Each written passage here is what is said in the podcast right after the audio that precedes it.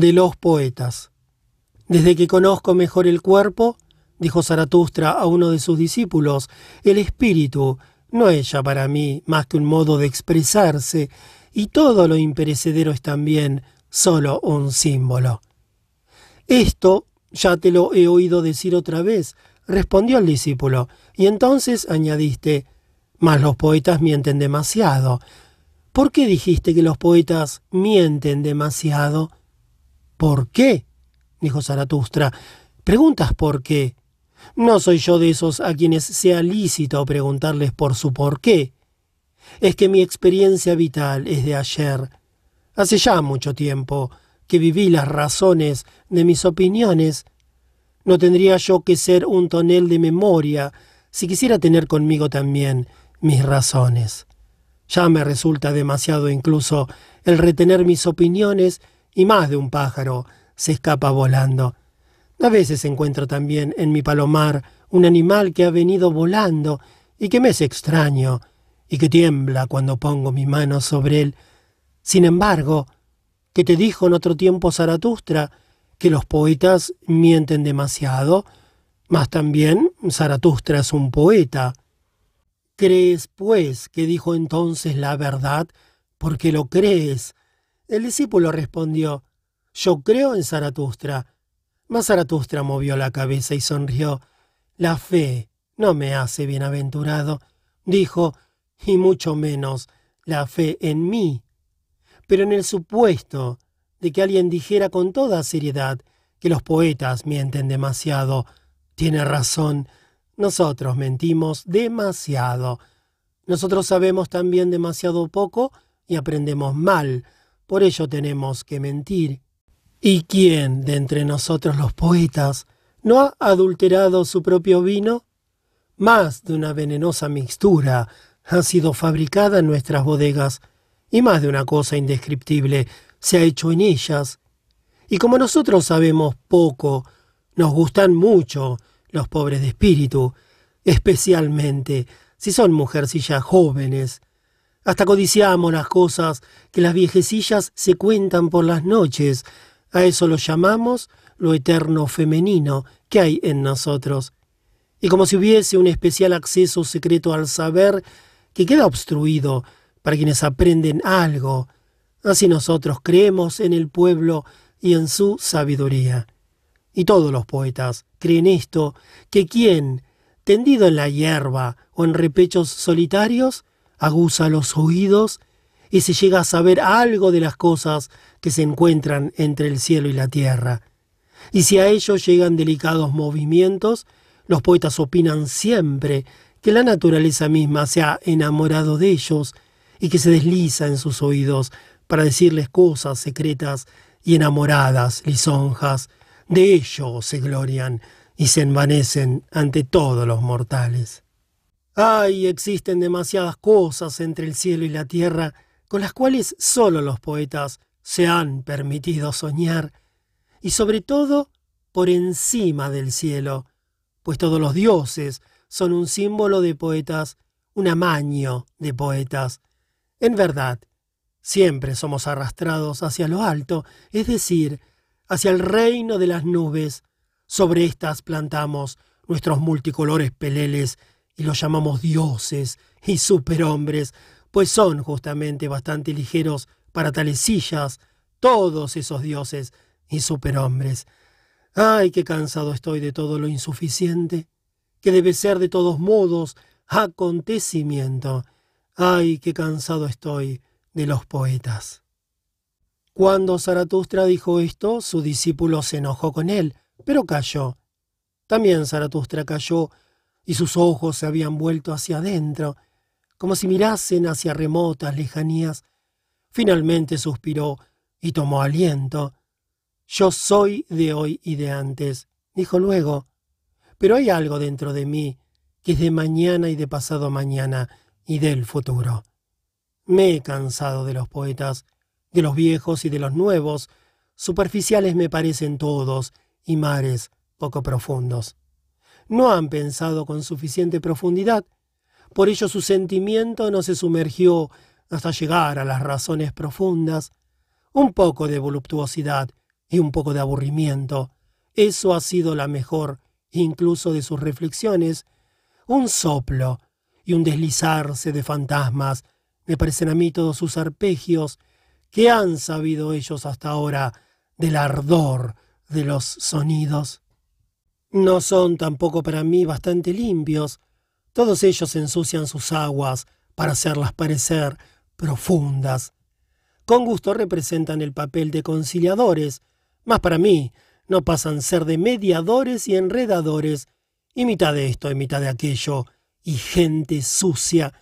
Ay, yo lancé ciertamente mi red en sus mares y quise pescar buenos peces, pero siempre saqué la cabeza de un viejo dios. El mar proporcionó así una piedra al hambriento, y ellos mismos proceden sin duda del mar.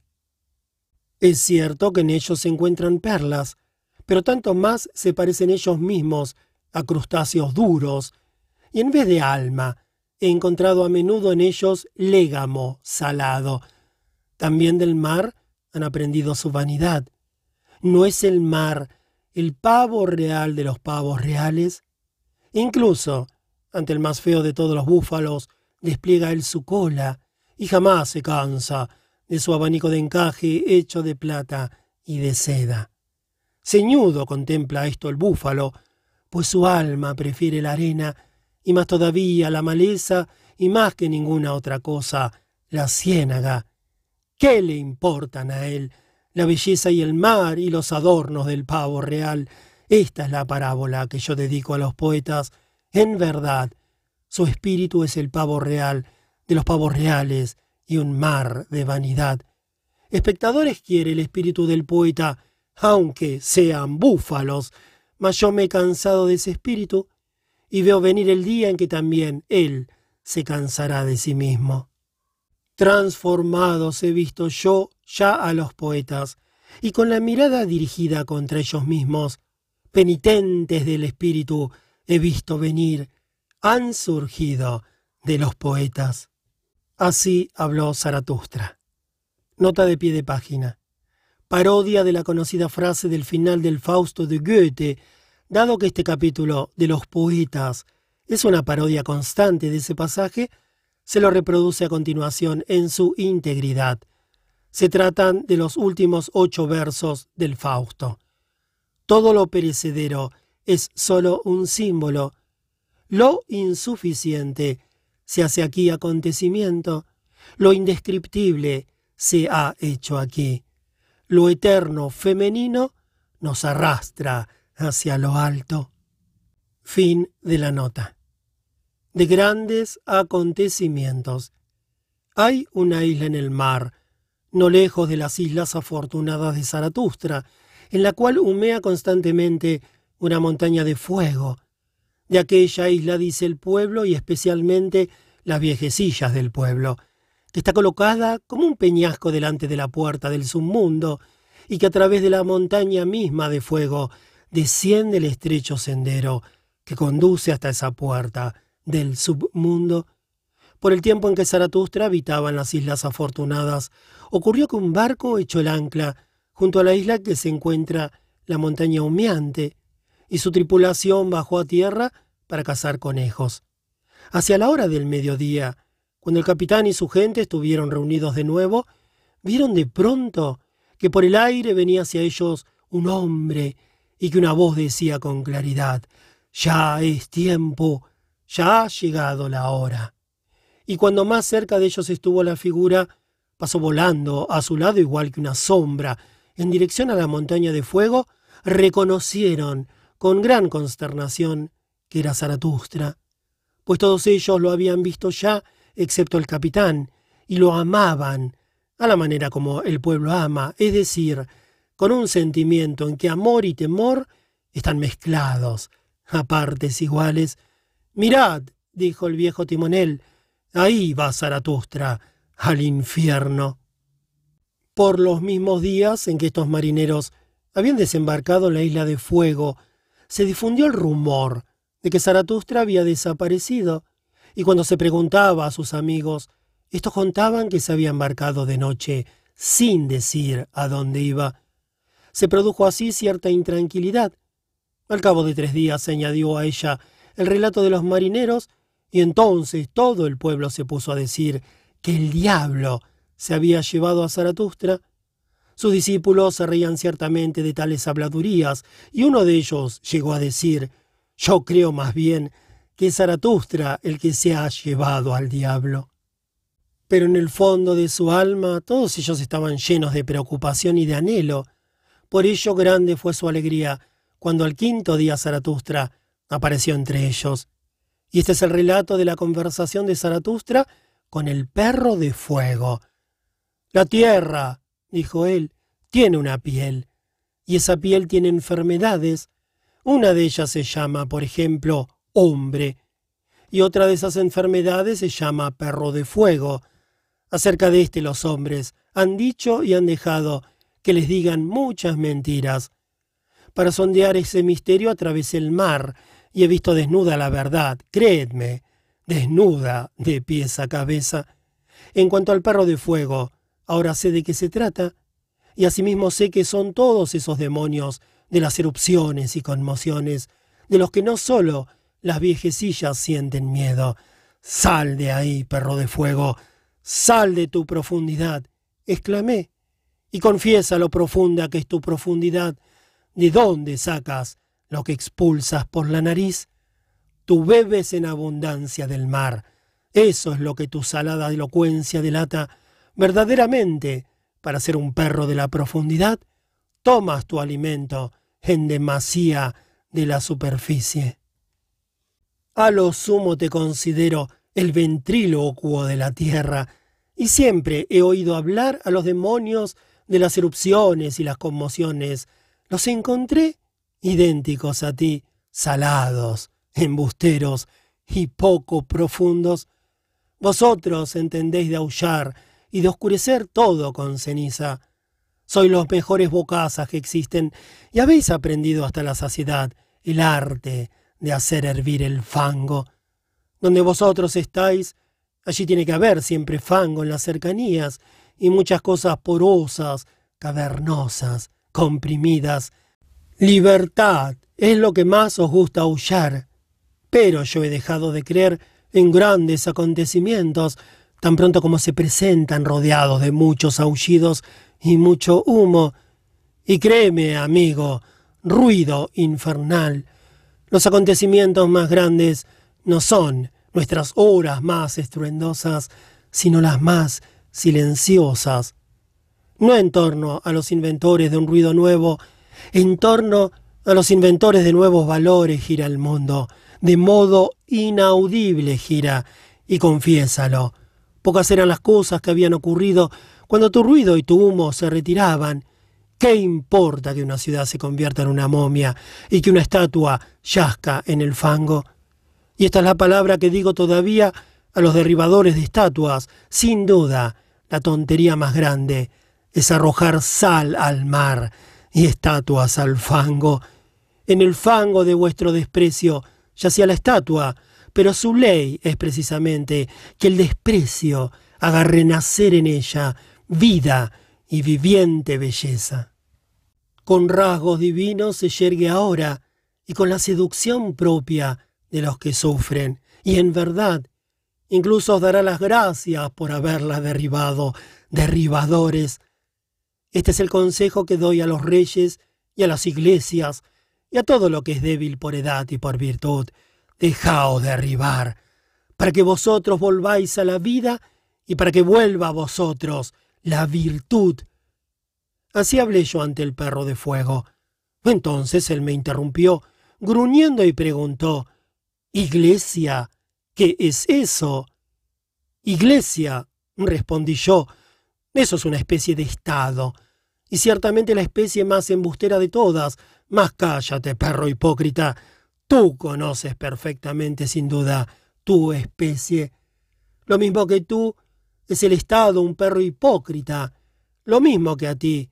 Gústale a él hablar con humo y aullidos, para hacer creer como tú que habla desde el vientre de las cosas, pues él, el Estado, quiere ser a toda costa el animal más importante en la tierra.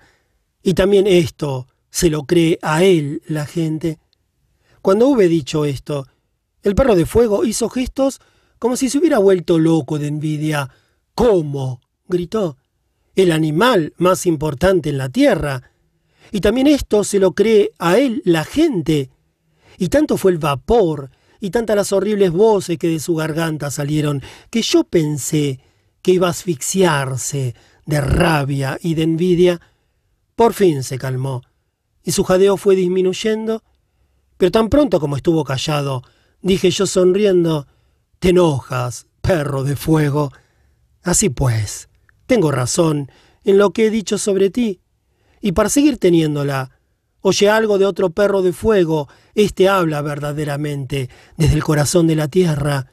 Oro sale de su boca al respirar, y lluvia de oro. Así lo quiere su corazón.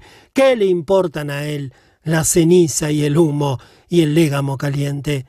La risa sale revoloteando de él como una nube multicolor. Desdeña el gargareo y los escupitajos y el retorcijón de tus entrañas. Pero el oro y la risa los toma del corazón de la tierra, pues para que lo sepas, el corazón de la tierra es de oro. Cuando el perro de fuego oyó esto, no soportó el seguir escuchándome. Avergonzado escondió el rabo entre las piernas, dijo guau, guau, con voz abatida, y se sumergió, arrastrándose en su caverna. Esto es lo que Zaratustra contó, mas sus discípulos apenas le escuchaban. Tan grande era su deseo de contarle la historia de los marineros, los conejos y el hombre volador. ¿Qué debo pensar de todo esto? dijo Zaratustra. ¿Soy yo acaso un fantasma? Habrá sido mi sombra. ¿Habéis oído ya algo del caminante y su sombra? Una cosa es segura. Tengo que atarla corta, pues de lo contrario perjudicará mi reputación. Y de nuevo movió Zaratustra la cabeza y se maravilló. ¿Qué debo pensar de todo esto? Volvió a decir. ¿Por qué? gritó el fantasma. Ya es tiempo. Ya ha llegado la hora. ¿De qué ha llegado la hora? Así habló Zaratustra. Nota de pie de página. En la descripción de este extraño vuelo de Zaratustra, el narrador utiliza como marco la descripción de un suceso parecido que Nietzsche había leído en su juventud. El texto leído por Nietzsche fue publicado en 1833 en los Blätter von Pervorst de Justinus Kerner y se basa en el diario de a bordo de un navío inglés durante su singladura por el Mediterráneo en 1686. Sobre este aparente plagio llamó ya la atención en 1902 al psicólogo Jung, que lo calificó de criptomnesia. Es posible que también sean ejemplos de criptomnesia las reminiscencias de las mil y una noches que aparecen en esta obra. Fin de la nota. El adivino. Y vi venir una gran tristeza sobre los hombres. Los mejores se cansaron de sus obras. Una doctrina se difundió y junto a ella corría una fe. Todo está vacío todo es idéntico, todo fue. Y desde todos los cerros el eco repetía, todo está vacío, todo es idéntico, todo fue.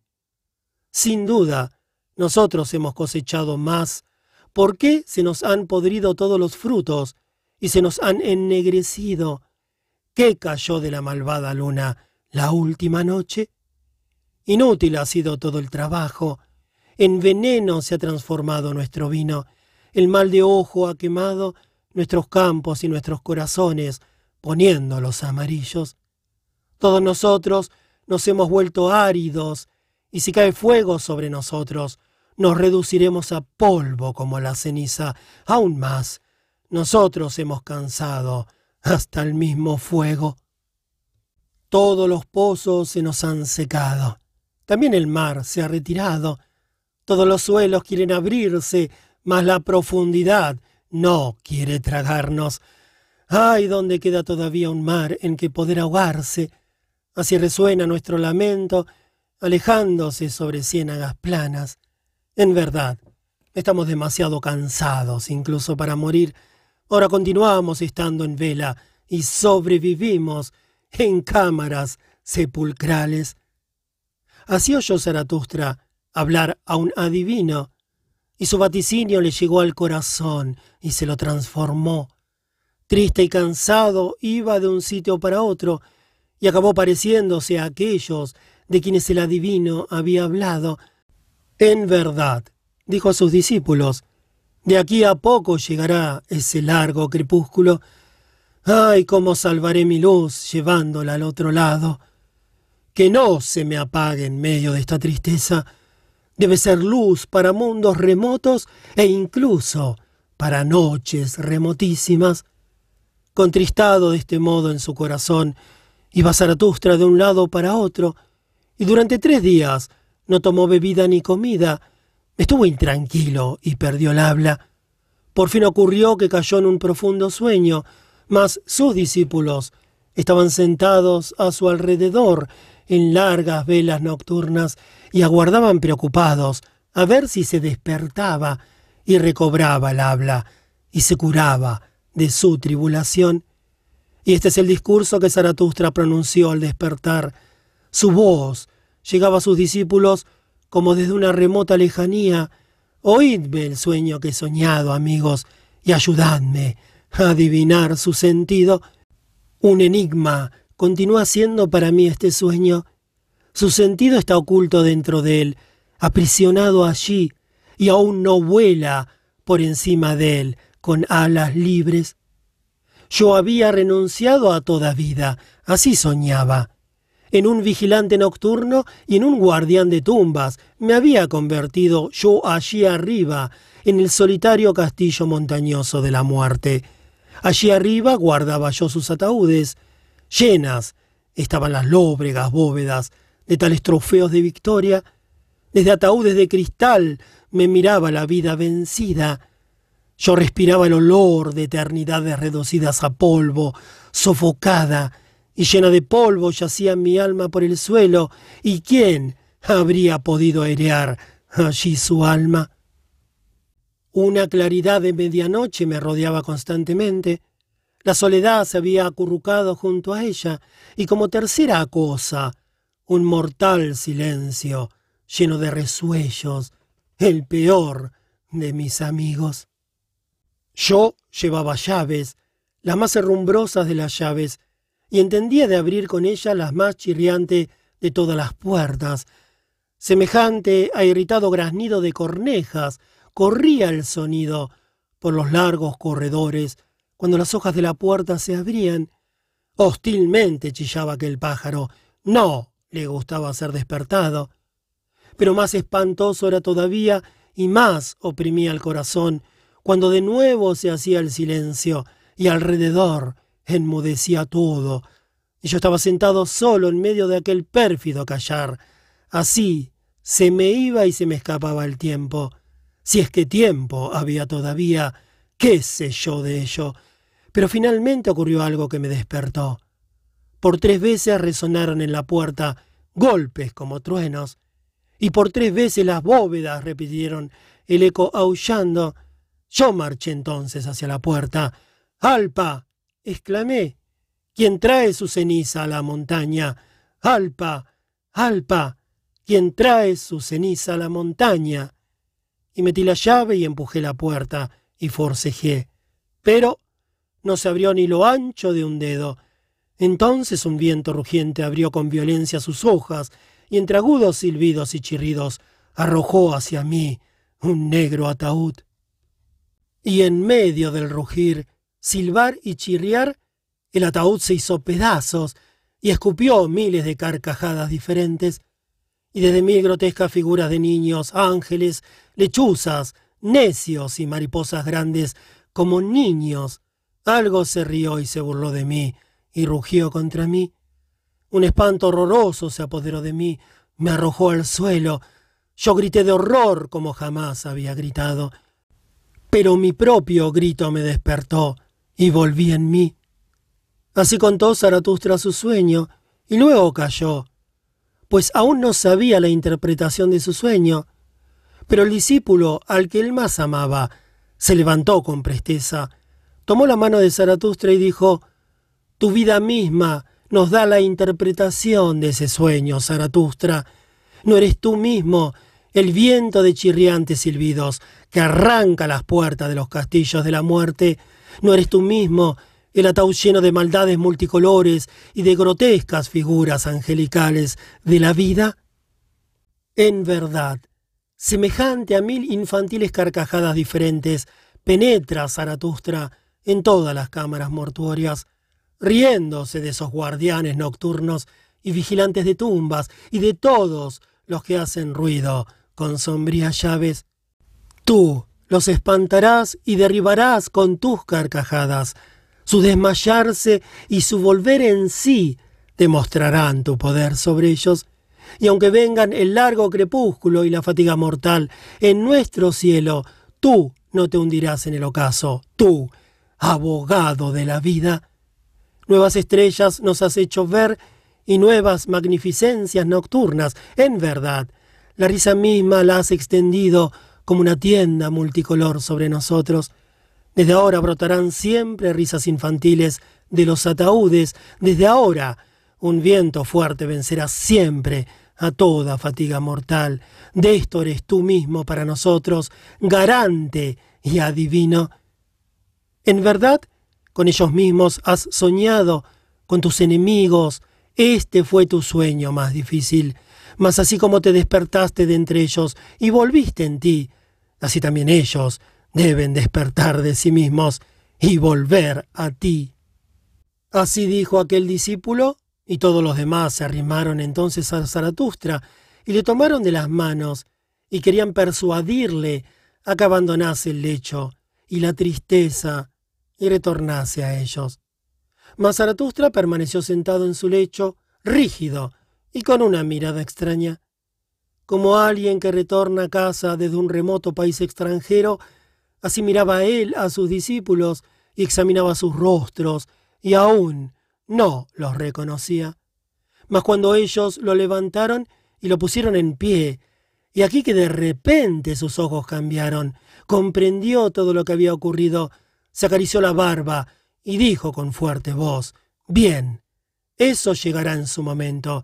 Ahora procurad, discípulos míos, que comamos una buena comida y pronto. Así pienso hacer penitencia por mis malos sueños. Mas el adivino debe comer y beber a mi lado, y en verdad quiero mostrarle todavía un mar en que puede ahogarse.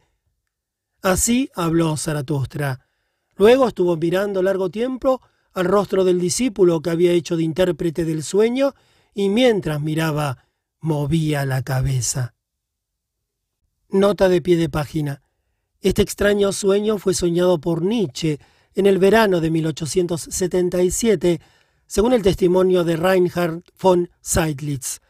La enigmática palabra alpa carece aún de explicación satisfactoria no son palabras pertenecientes a ninguna lengua, sino que quieren dar una idea del lenguaje de los demonios. Leídas del modo como están escritas, se parecen por el sonido a una expresión griega. Alpa podría estar también relacionado con la palabra alemana Alp, el fantasma nocturno que según la leyenda popular se posa sobre el pecho del durmiente y produce en él sueños de angustia. De ahí Alpdruck, literalmente presión del Alp, y Albtraum, sueño de Alp, traducido de ordinario por pesadilla. Fin de la nota. De la redención. Un día en que Zaratustra estaba atravesando el gran puente, lo rodearon los lisiados y los mendigos, y un jorobado le habló así. Mira, Zaratustra, también el pueblo aprende de ti y comienza a creer en tu doctrina, mas para que acabe de creerte del todo, se necesita aún una cosa. Tienes que convencernos primero, a nosotros los lisiados. Aquí tienes ahora una hermosa colección y en verdad una ocasión que se puede agarrar por más de un pelo. Puedes curar a ciegos y hacer correr a paralíticos, y a quien lleva demasiado sobre su espalda, podría sin duda también quitarle un poco. Este, pienso yo, sería el modo idóneo de hacer creer a los lisiados en Zaratustra. Mas Zaratustra replicó así al que había hablado. Si al jorobado se le quita su joroba, se le quita su espíritu, así enseña el pueblo. Y si al ciego se le dan sus ojos, verá demasiadas cosas malas en la tierra, de modo que maldecirá a quien lo curó. Y el que haga correr al paralítico le causa el mayor de todos los prejuicios, pues apenas pueda correr. Sus vicios desbocados lo arrastran consigo Así enseña el pueblo a propósito de los lisiados. ¿Y por qué no iba Zaratustra a aprender también del pueblo, si el pueblo aprende de Zaratustra? Mas desde que estoy entre hombres, para mí lo de menos es ver.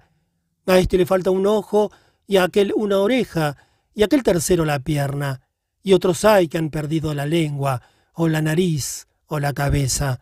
Yo veo y he visto cosas peores, y algunas tan horribles que no quisiera hablar de todas, y de otras ni aun callar quisiera, a saber, seres humanos a quien les falta todo, excepto una cosa de la que tienen demasiado, seres humanos que no son más que un gran ojo, o un gran hocico, o un gran estómago, o alguna otra cosa grande, lisiados al revés, los llamo yo. Y cuando yo venía de mi soledad, y por vez primera atravesaba este puente, no quería dar crédito a mis ojos. Miraba y miraba una y otra vez y acabé por decir, esto es una oreja, una sola oreja, tan grande como un hombre. Miré mejor, y realmente debajo de la oreja se movía un algo que era pequeño y mísero y débil, hasta el punto de dar lástima. Y verdaderamente la monstruosa oreja se asentaba sobre una pequeña varilla delgada, y la varilla era un hombre. Quien mirase con una lente podría haber reconocido aún un pequeño rostro envidioso, y también que en la varilla se balanceaba una hinchada almita, y el pueblo me decía que la gran oreja era no solo un hombre, sino un gran hombre, un genio.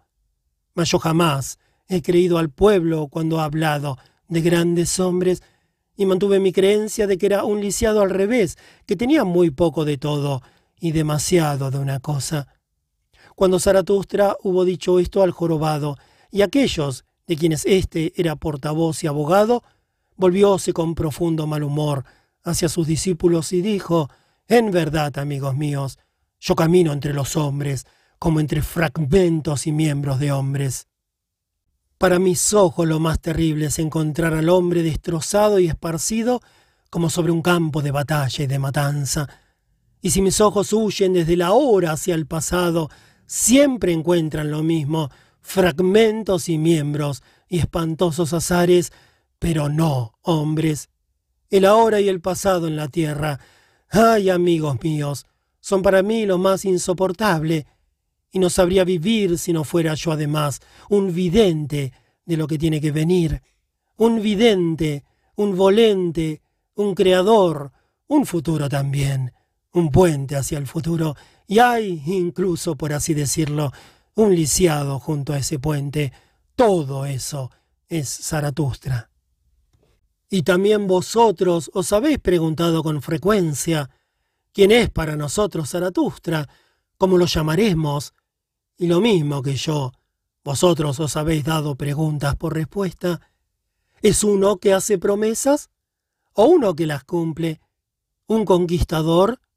¿Un heredero, un otoño, o la reja de un arado, un médico o un convaleciente, es un poeta o un hombre veraz, un libertador o un domeñador, un bueno o un malvado. Yo camino entre los hombres, como entre los fragmentos del futuro, de aquel futuro que yo contemplo, y todos mis pensamientos y deseos tienden a pensar y reunir en unidad lo que es fragmento y enigma y espantoso azar. ¿Y cómo soportaría yo ser hombre si el hombre no fuese también poeta y adivinador de enigmas y el redentor del azar? Redimir a los que han pasado y transformar todo fue en un así lo quise, solo eso sería para mí redención. Voluntad. Así se llama el libertador y el portador de alegría, Esto es lo que yo os he enseñado, amigos míos, y ahora aprended también esto. La voluntad misma es todavía un prisionero. El querer hace libres. Pero ¿cómo se llama aquello que mantiene todavía encadenado al libertador? Fue. Así se llama el rechinar de dientes y la más solitaria tribulación de la voluntad, impotente contra lo que está hecho. Es la voluntad un malvado espectador para todo lo pasado. La voluntad no puede querer hacia atrás. El que no pueda quebrantar el tiempo, ni la voracidad del tiempo, esa es la más solitaria tribulación de la voluntad. El querer hace libres. ¿Qué imagina el querer mismo para liberarse de su tribulación y burlarse de su prisión? Ay, todo prisionero se convierte en un necio neciamente se derrime también a sí misma la voluntad prisionera. Que el tiempo no camine hacia atrás es su secreta rabia. Lo que fue, fue. Así se llama la piedra que ella no puede remover. Y así ella remueve piedras por rabia y por mal humor, y se vengan aquello que no siente, igual que ella, rabia y mal humor. Así la voluntad el libertador se ha convertido en un causante de dolor y en todo lo que puede sufrir, véngase de no poder ella querer hacia atrás. Esto sí, esto solo es la venganza misma, la aversión de la voluntad contra el tiempo y su fue. En verdad, una gran necedad habita nuestra voluntad, y el que esa necedad aprendiese a tener espíritu, se ha convertido en maldición para todo lo humano el espíritu de la venganza. Amigos míos, sobre esto es sobre lo que mejor han reflexionado los hombres hasta ahora, y donde había sufrimiento, allí debía haber siempre castigo. Castigo se llama a sí misma, en efecto, la venganza. Con una palabra embustera, se finge hipócritamente una buena conciencia. Y como en el volente hay el sufrimiento de no poder querer hacia atrás, por ello el querer mismo y toda vida debían ser castigo. Y ahora se ha acumulado nube tras nube sobre el espíritu, hasta que por fin la demencia predicó, todo perece, por ello todo es digno de perecer. Y la justicia misma consiste en aquella ley del tiempo según la cual tiene éste que devorar a sus propios hijos. Así predicó la demencia. Las cosas están reguladas éticamente sobre la base del derecho y el castigo. Oh, ¿dónde está la redención del río de las cosas y del castigo llamado existencia? Así predicó la demencia. ¿Puede haber redención si existe un derecho eterno? Ay, irremovible es la piedra, fue. Eternos tienen que ser también todos los castigos. Así predicó la demencia. Ninguna acción puede ser aniquilada como podría ser anulada por el castigo. Lo eterno en el castigo llamado existencia consiste en esto, en que también la existencia tiene que volver a ser eternamente acción y culpa, a no ser que la voluntad se derrima al fin a sí misma y el querer se convierta en no querer. Pero vosotros conocéis, hermanos míos, esta canción de fábula de la demencia. Yo os aparté de todas esas canciones de fábula cuando os enseñé la voluntad es un creador. Todo fue, es un fragmento, un enigma, un espantoso azar, hasta que la voluntad creadora añada, pero yo lo quise así. Hasta que la voluntad creadora añada, pero yo lo quiero así, yo lo querré así. ¿Ha hablado ya ella de ese modo? ¿Y cuándo lo hará? ¿Se ha desuncido ya la voluntad del yugo de su propia tontería? ¿Se ha convertido ya la voluntad para sí misma en un libertador y en un portador de alegría? ¿Ha olvidado el espíritu de venganza y todo rechinar de dientes? ¿Y quién le ha enseñado a ella la reconciliación con el tiempo y algo que es superior a toda reconciliación?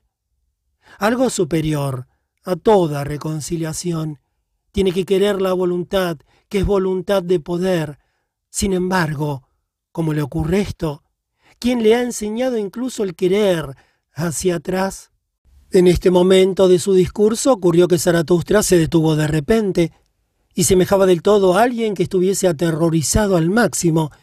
Con ojos horrorizados, miró a sus discípulos. Sus ojos perforaban como con flecha los pensamientos de estos e incluso los trasfondos de tales pensamientos.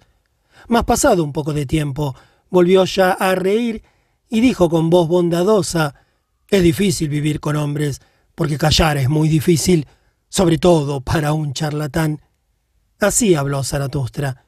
El jorobado había escuchado la conversación y había cubierto su rostro al hacerlo, mas cuando oyó reír a Zaratustra, alzó los ojos con curiosidad y dijo lentamente, ¿Por qué Zaratustra nos habla a nosotros de modo distinto que a sus discípulos? Zaratustra respondió, ¿qué tiene de extraño? Con jorobados es lícito hablar de manera jorobada. Bien, dijo el jorobado, y con discípulos es lícito charlar de manera discipular. Más, porque Zaratustra habla a sus discípulos de manera tan distinta que a sí mismo. Nota de pie de página. Nietzsche juega con la expresión volver en sí, recobrar la conciencia, despertarse. También ellos, quiere decirse, deben volver a en ti, es decir, recobrar su conciencia, despertarse viniendo a ti. Todo este capítulo es un remedo del Evangelio de Mateo, donde se describe una escena similar. Dice, y marchándose de allí Jesús, vino a la ribera del mar de Galilea, y subiendo a la montaña, se sentó allí. Y vinieron a él grandes muchedumbres llevando consigo cojos, ciegos, lisiados, sordomudos y otros muchos enfermos, y él los curaba, de suerte que los mudos hablaban, los lisiados se curaban, los cojos andaban, y los ciegos veían, y alababan al Dios de Israel. Fin de la nota. De la cordura respecto a los hombres. No la altura. La pendiente es lo horrible. La pendiente donde la mirada se precipita hacia abajo y la mano se agarra hacia arriba. Aquí se apodera del corazón el vértigo de su doble voluntad. Ay, amigos, ¿adivináis también la doble voluntad de mi corazón? Esto esto es mi pendiente y mi peligro. El que mi mirada se precipite hacia la altura y mi mano quiera sostenerse y apoyarse en la profundidad. Al hombre se aferra mi voluntad. Con cadenas me ato a mí mismo al hombre, pues me siento arrastrado hacia arriba, hacia el superhombre, hacia allí tiende mi otra voluntad.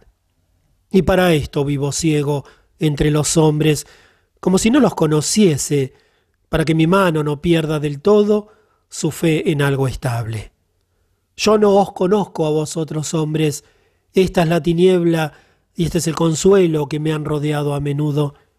Estoy sentado junto a la puerta de la ciudad, expuesto a todos los bribones, y pregunto, ¿quién quiere engañarme? Esta es mi primera cordura respecto a los hombres, el dejarme engañar, a fin de no tener que mantenerme en guardia frente a los engañadores. Ay, si yo me mantuviera alerta frente al hombre, ¿cómo podría ser éste un ancla para mi globo? Demasiado fácilmente me vería arrastrado a lo alto y a lo lejos. Esta es la providencia que domina mi destino, el que yo no tenga que tener cautela. Y quien no quiera morir de sed entre los hombres, tiene que aprender a beber de todos los vasos, y quien quiera permanecer puro entre los hombres tiene que entender de lavarse incluso con agua sucia. Y así me hablé yo a menudo para consolarme. Bien, adelante, viejo corazón, una infelicidad se te ha malogrado. Disfruta eso como tu felicidad. Y esta es mi segunda cordura respecto a los hombres. Yo trato con más indulgencia a los vanidosos, que a los orgullosos. ¿No es la vanidad ofendida la madre de todas las tragedias?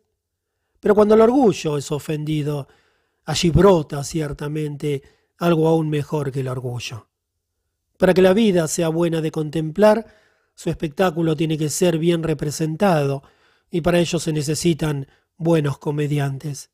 Buenos comediantes, me han parecido todos los vanidosos, representan la comedia y quieren que la gente guste de verlos. Todo su espíritu está en esa voluntad. Ellos se ponen en escena, se inventan a sí mismos. En su proximidad amo yo contemplar la vida, se me cura así la melancolía. Por ello trato con indulgencia a los vanidosos, pues son para mí médicos de mi melancolía y me atan al hombre como a un espectáculo. Y además, quien mide en el vanidoso toda la profundidad de su modestia, yo soy bueno y compasivo. Con él a causa de su modestia. De vosotros quiere el aprender a creer en sí mismo, se alimenta de vuestras miradas, devora la alabanza que llega de vuestras manos, cree incluso vuestras mentiras, si mentís bien acerca de él, pues en lo más hondo su corazón suspira, qué sé yo. Y si la verdadera virtud es la que se ignora a sí misma, el vanidoso ignora su modestia. Y esta es mi tercera cordura respecto a los hombres, el no permitir a vuestro temor que me quite el gusto de contemplar a los malvados. Y soy feliz de ver las maravillas que un sol ardiente encoba, tigres y palmeras y serpientes de cascabel. También entre los hombres hay hermosas crías de un sol ardiente y muchas cosas hay dignas de ser admiradas en los malvados. Es cierto que así como vuestros sapientísimos no me parecen tan sabios, así también encontré que la maldad de los hombres está por debajo de su fama. Y a menudo me he preguntado, moviendo la cabeza, ¿por qué seguir cascabeleando serpientes de cascabel? En verdad, también para el mal hay todavía un futuro, y el sur más ardiente no ha sido aún descubierto para el hombre. Cuántas cosas llámanse ya ahora la peor de las maldades, que sin embargo solo tienen doce pies de ancho y tres meses de duración. Alguna vez vendrán al mundo, sin embargo, dragones mayores. Pues para que no le falte al superhombre su dragón, el superdragón, que sea digno de él, para ello muchos soles ardientes tienen que aún abrazar la húmeda selva virgen. Vuestros gatos salvajes tienen primero que convertirse en tigres y vuestros sapos venenosos en cocodrilos, pues el buen cazador debe tener una buena casa. Y en verdad, Oh buenos y justos, muchas cosas hay en vosotros que causan risa, y ante todo vuestro miedo de lo que hasta ahora se ha llamado demonio. Tan extraño sois a lo grande en vuestra alma, que el superhombre os resultará temible en su bondad. Y vosotros, sabios y sapientes, huiríais de la quemadura de sol que produce la sabiduría, quemadura en la que el superhombre baña con placer su desnudez. Vosotros, los hombres supremos con que mis ojos tropezaron, esta es mi duda respecto a vosotros y mi secreto reír. Apuesto a que mi superhombre lo llamaríais demonio. Ay, me he cansado de estos hombres, los más elevados y los mejores de todos. Desde su altura sentía yo deseos de marchar hacia arriba, lejos, fuera, hacia el superhombre. Un espanto se apoderó de mí cuando vi desnudos a estos hombres, los mejores de todos. Entonces me brotaron las alas para alejarme volando hacia futuros remotos, hacia futuros remotos, hacia sures más meridionales que los que los artistas alguna vez hayan soñado jamás, hacia allí donde los dioses se avergüenzan de todos los vestidos. Mas a vosotros prójimos y semejantes, yo os quiero ver disfrazados y bien adornados y vanidosos y dignos como los buenos y justos. Y disfrazado quiero yo mismo sentarme entre vosotros para conoceros mal a vosotros y a mí. Y esta es en efecto mi última cordura respecto a los hombres. Así habló Zaratustra. Nota de pie de página. reminiscencia clásica. Para no escapar hacia el superhombre, la voluntad de Zaratustra se aferra al hombre, como Ulises se ata al mástil de la nave para no sucumbir a los cantos de las sirenas. Fin de la nota. La más silenciosa de todas las horas. ¿Qué me ha ocurrido, amigos míos? Me veis trastornado, acuciado, dócil a pesar mío, dispuesto a marchar. ¡Ay! a alejarme de vosotros. Sí, una vez más tiene Zaratustra que volver a su soledad, pero esta vez el oso vuelve de mala gana a su caverna. ¿Qué me ha ocurrido? ¿Quién me lo ordena? Ay, mi irritada señora lo quiere así. Me ha hablado. ¿Os he dicho alguna vez su nombre? Ayer al atardecer me habló de mi hora más silenciosa. Ese es el nombre de mi terrible señora. Y esto es lo que ocurrió pues tengo que deciros todo para que vuestro corazón no se endurezca contra el que se va de repente. ¿Conocéis el terror del que se adormece? Hasta las puntas de los pies tiembla, debido a que el suelo le falla y los sueños comienzan. Esta es la parábola que os digo. Ayer, en la hora más silenciosa, el suelo me falló. Comenzaron los sueños. La aguja avanzaba, el reloj de mi vida tomaba aliento. Jamás había oído yo tal silencio a mi alrededor, de modo que mi corazón sintió terror. Entonces algo me habló sin voz. ¿Lo sabes, Zaratustra? Y yo grité de terror ante ese susurro, y la sangre abandonó mi rostro, pero callé. Entonces algo volvió a hablarme sin voz. Lo sabes, Zaratustra, pero no lo dices.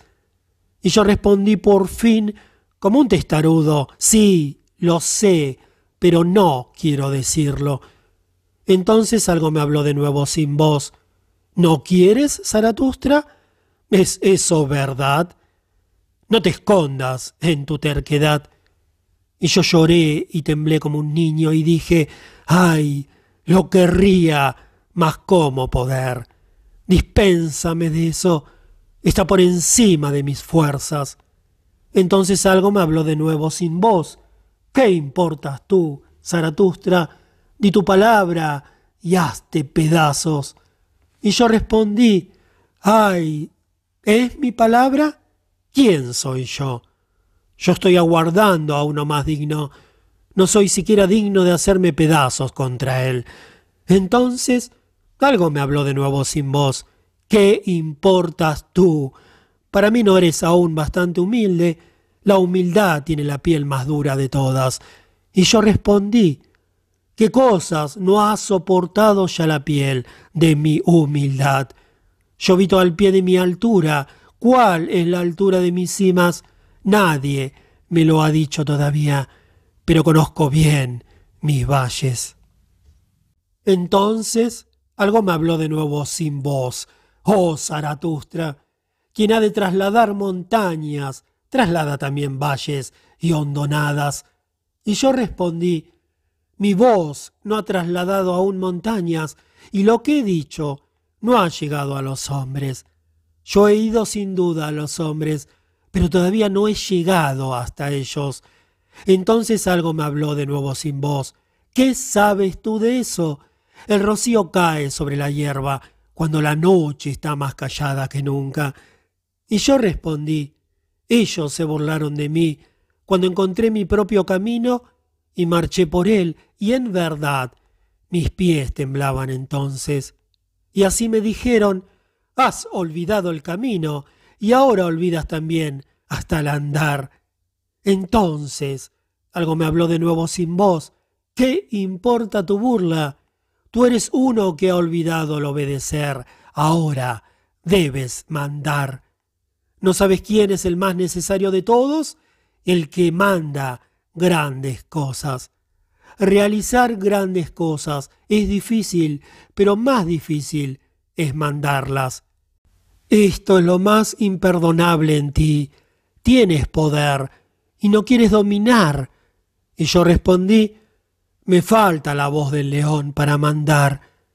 Entonces algo me habló de nuevo, como un susurro. Las palabras más silenciosas son las que traen la tempestad. Pensamientos que caminan con pies de paloma dirigen el mundo. Oh Zaratustra, debes caminar como una sombra de lo que tiene que venir. Así mandarás y mandando precederás a otros. Y yo respondí, me avergüenzo. Entonces algo me habló de nuevo sin voz. Tienes que hacerte todavía un niño y no tener vergüenza. El orgullo de la juventud está todavía sobre ti. Tarde te has hecho joven. Pero el que quiere convertirse en niño tiene que superar incluso su juventud.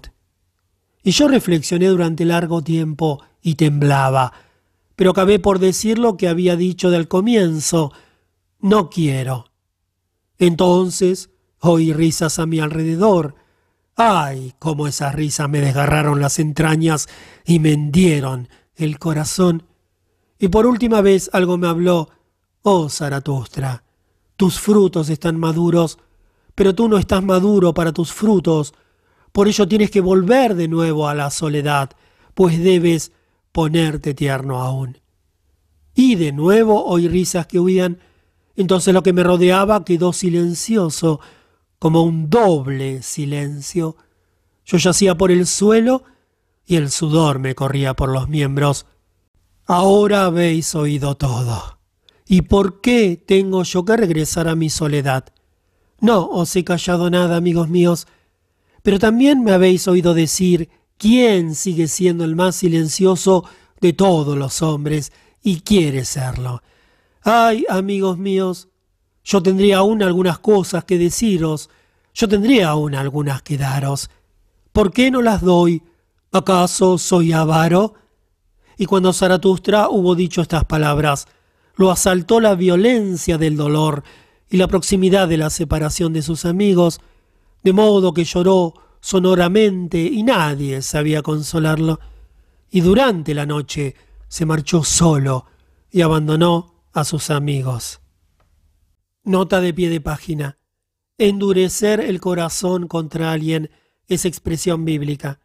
Como tantas otras veces, Nietzsche usa en alemán la traducción de Lutero que dice, no endurezcas el corazón ni cierres la mano a tu hermano pobre. Fin de la nota.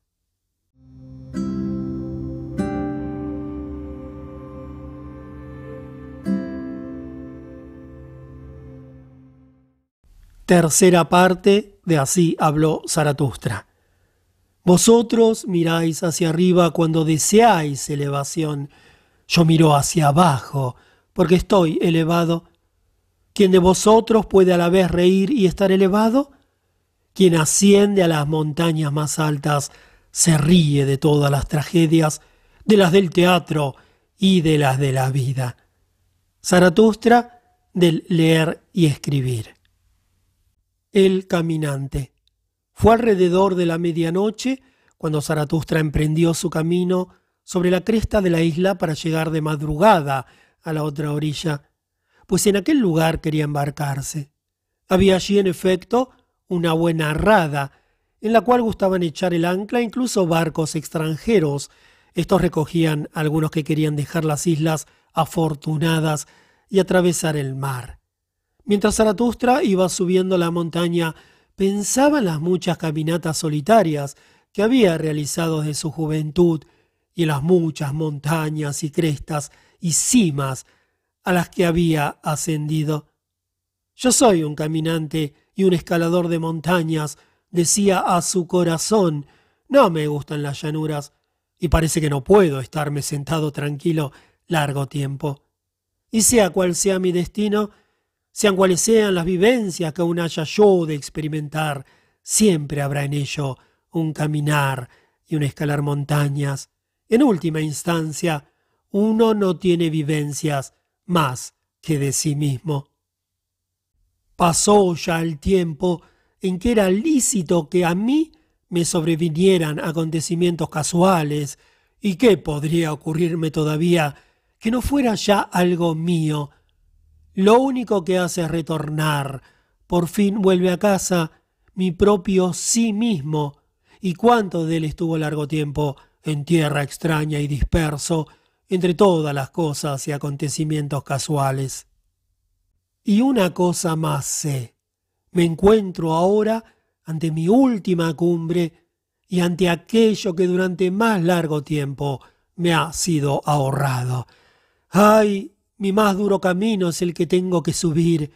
¡Ay! He comenzado mi caminata más solitaria. Pero ¿quién es de mi especie no se libra de semejante hora, de la hora que le dice, solo en este instante recorres tu camino de grandeza, cumbre y abismo, ahora eso está fundido en una sola cosa. Recorres tu camino de grandeza, ahora se ha convertido en tu último refugio, lo que hasta el momento se llamó tu último peligro. Recorres tu camino de grandeza, ahora es necesario que tu mejor valor consista en que no quede ya ningún camino a tus espaldas. Recorres el camino de tu grandeza, nadie debe seguirte aquí a escondidas. Tu mismo pie ha borrado detrás de ti el camino y sobre él está escrito imposibilidad. Y si en adelante te faltan todas las escaleras, tienes que saber subir incluso por encima de tu propia cabeza. ¿Cómo querrías de otro modo caminar hacia arriba? Por encima de tu propia cabeza y más allá de tu propio corazón. Ahora lo más suave de ti tiene aún que convertirse en lo más duro. Quien siempre se ha tratado a sí mismo con mucha indulgencia, acaba por enfermar a causa de ello. Alabado sea lo que endurece. Yo no alabo el país donde corren manteca y miel. Es necesario aprender a apartar la mirada de sí para ver muchas cosas. Esa dureza necesita a todo aquel que está en las montañas. Mas quien tiene ojos importunos como hombre del conocimiento, ¿cómo iba a ser ese? En todas las cosas algo más que los motivos superficiales de ella. Tú, sin embargo, oh Zaratustra, has querido ver el fondo y el trasfondo de todas las cosas. Por ello tienes que subir por encima de ti mismo, arriba, cada vez más alto, hasta que incluso tus estrellas las veas por debajo de ti. Sí, bajar la vista hacia mí mismo e incluso hacia mis estrellas. Solo esto significaría mi cumbre, esto es lo que me ha quedado aún como mi última cumbre. Así iba diciéndose Zaratustra a sí mismo al ascender, consolando su corazón con duras sentenzuelas, pues tenía el corazón herido como nunca antes, y cuando llegó a la cima de la cresta de la montaña, he aquí que el otro mar, yacía allí extendido ante su vista. Entonces se detuvo y cayó largo rato. La noche era fría en aquella cumbre y clara y estrellada. Conozco mi suerte, se dijo por fin con pesadumbre. Bien, estoy dispuesto. Acaba de empezar mi última soledad. Ay, ese mar triste y negro a mis pies. Ay, esa grávida de sazón nocturna. Ay, destino y mar, hacia vosotros tengo ahora que descender. Me encuentro ante mi montaña más alta y ante mi más larga caminata. Por eso tengo primero que descender más abajo de lo que nunca descendí, descender al dolor más de lo que nunca descendí, hasta su más negro oleaje. Así lo quiere mi destino. Bien, estoy dispuesto. ¿De dónde vienen las montañas más altas? Pregunté en otro tiempo. Entonces aprendí que vienen del mar. Este testimonio está escrito en sus rocas y en las paredes de sus cumbres. Lo más alto tiene que llegar a su altura desde lo más profundo. Así dijo Zaratustra en la cima del monte, donde hacía frío. Mas cuando se acercó al mar y se encontró por fin únicamente entre los escollos, el camino lo había cansado y vuelto aún más anheloso que antes. Todo continúa aún dormido, dijo, también el mar duerme. Ebrios de sueño y extraños miran sus ojos hacia mí, pero su aliento es cálido, lo siento, y siento también que sueña, y soñando se retuerce sobre duras almohadas. Escucha, Escucha cómo gime el mar a causa de recuerdos malvados, o tal vez a causa de expectativas malvadas. Ay, triste estoy contigo, oscuro monstruo, y enojado conmigo mismo por tu causa. Ay, porque no tendrá mi mano bastante fortaleza. En verdad, me gustaría redimirte de sueños malvados. Y mientras Zaratustra hablaba así, se reía de sí mismo, con melancolía y amargura. ¿Cómo? Zaratustra, dijo, ¿quieres consolar todavía al mar cantando? Ay, Zaratustra, necio rico en amor, sobrebienaventurado de confianza, pero así has sido siempre, siempre te has acercado confiado a todo lo horrible. Has querido incluso acariciar a todos los monstruos, un vaho de cálida respiración, un poco de suave vello en las garras, y enseguida estaba dispuesto a amar y atraer. El amor es el peligro del más solitario, el amor a todas las cosas, con tal de que vivan. De risa son en verdad mi necedad y mi modestia en el amor. Así habló Zaratustra y rió por segunda vez. Entonces pensó en sus amigos abandonados y como si los hubiera ofendido con sus pensamientos, enojóse consigo mismo a causa de estos, y pronto ocurrió que el que reía se puso a llorar. De cólera y de anhelo lloró Zaratustra amargamente.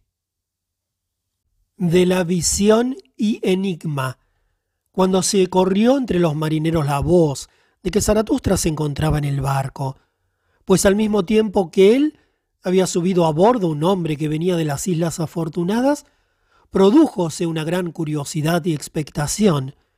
Mas Zaratustra estuvo callado durante dos días, frío y sordo de tristeza, de modo que no respondía ni a las miradas ni a las preguntas. Al atardecer del segundo día, sin embargo, aunque todavía guardaba silencio, volvió a abrir sus oídos, pues había muchas cosas extrañas y peligrosas que oír en aquel barco que venía de lejos y que quería ir aún más lejos. Zaratustra era amigo, en efecto, de todos aquellos que realizan largos viajes y no les gusta vivir sin peligro. Y he aquí que por fin, a fuerza de escuchar, su propia lengua se soltó y el hielo de su corazón se rompió. Entonces comenzó a hablar así. A vosotros los audaces, buscadores e indagadores, y a quien quiera que alguna vez se haya lanzado con astutas velas a mares terribles, a vosotros los ebrios de enigmas, que gozáis con la luz del crepúsculo, cuyas almas son atraídas con flautas a todos los abismos laberínticos, pues no queréis con mano cobarde seguir a tientas un hilo, y allí donde podéis adivinar, odiáis el deducir. A vosotros solos os cuento el enigma que he visto, la visión del más solitario. Sombrío caminaba yo hace poco a través del crepúsculo de color de cadáver, sombrío y duro, con los labios apretados, pues más de un sol se había hundido en su ocaso para mí un sendero que ascendía obstinado a través de pedregales, un sendero maligno, solitario, al que ya no alentaban ni hierbas ni matorrales, un sendero de montaña crujía bajo la obstinación de mi pie. Avanzando mudo sobre el burlón crujido de los guijarros, aplastando la piedra que lo hacía resbalar, así se abría paso, mi pie hacia arriba, hacia arriba, a pesar del espíritu que de él tiraba hacia abajo, hacia el abismo, el espíritu de la pesadez, mi demonio y enemigo capital, hacia arriba, aunque sobre mí iba sentado ese espíritu, mitad enano, mitad topo, paralítico, paralizante, dejando caer plomo en mi oído, pensamientos gotas de plomo en mi cerebro. Oh Zaratustra, me susurraba burlonamente silabeando las palabras Tú, piedra de la sabiduría, te has arrojado a ti mismo hacia arriba, mas toda piedra arrojada tiene que caer. Oh Zaratustra, tú, piedra de la sabiduría, tú, piedra de onda, tú, destructor de estrellas, A ti mismo te has arrojado muy alto, mas toda piedra arrojada tiene que caer. Condenado a ti mismo y a tu propia lapidación, oh Zaratustra, sí, lejos has lanzado la piedra, mas sobre ti caerá de nuevo. Cayó aquí el enano, y esto duró largo tiempo, mas su silencio me oprimía, y cuando se está así entre dos, se está en verdad más solitario que cuando se está solo. Yo subía, subía, soñaba, pensaba, mas todo me oprimía. Me asemejaba a un enfermo al que su terrible tormento lo deja rendido, y a quien un sueño más terrible todavía vuelve a despertarlo cuando acaba de dormirse. Pero hay algo en mí que yo llamo valor. Hasta ahora éste ha matado en mí todo desaliento. Ese valor me hizo al fin detenerme y decir, enano, tú o yo. El valor es, en efecto, el mejor matador. El valor ataca, pues todo ataque se hace a tambor batiente. Pero el hombre es el animal más valeroso. Por ello ha vencido a todos los animales. A tambor batiente ha vencido incluso todos los dolores, pero el dolor por el hombre es el dolor más profundo. El valor mata incluso el vértigo junto a los abismos. ¿Y en qué lugar no estaría el hombre junto a abismos? El simple mirar, ¿no es mirar abismos? El valor es el mejor matador. El valor mata incluso la compasión, pero la compasión es el abismo más profundo. Cuánto el hombre hunde su mirada en la vida, otro tanto la hunde en el sufrimiento. Pero el valor es el mejor matador, el valor que ataca. Este mata la muerte misma, pues dice, ¿era esto la vida? Bien, otra vez.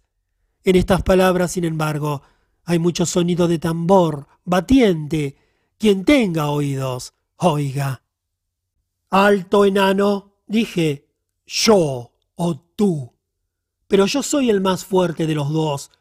Tú conoces mis pensamientos abismales. Ese no podrías soportarlo. Entonces ocurrió algo que me dejó más ligero, pues el enano saltó de mi hombro, el curioso, y se puso en cuclillas sobre una piedra delante de mí. Cabalmente allí donde nos habíamos detenido había un portón. Mira ese portón, enano. Seguí diciendo, tiene dos caras. Dos caminos convergen aquí. Nadie los ha recorrido aún hasta su final. Esa larga calle hacia atrás dura una eternidad y esa larga calle hacia adelante es otra eternidad. Se contraponen esos caminos, chocan derechamente de cabeza y aquí, en este portón, es donde convergen. El nombre del portón está escrito arriba, instante.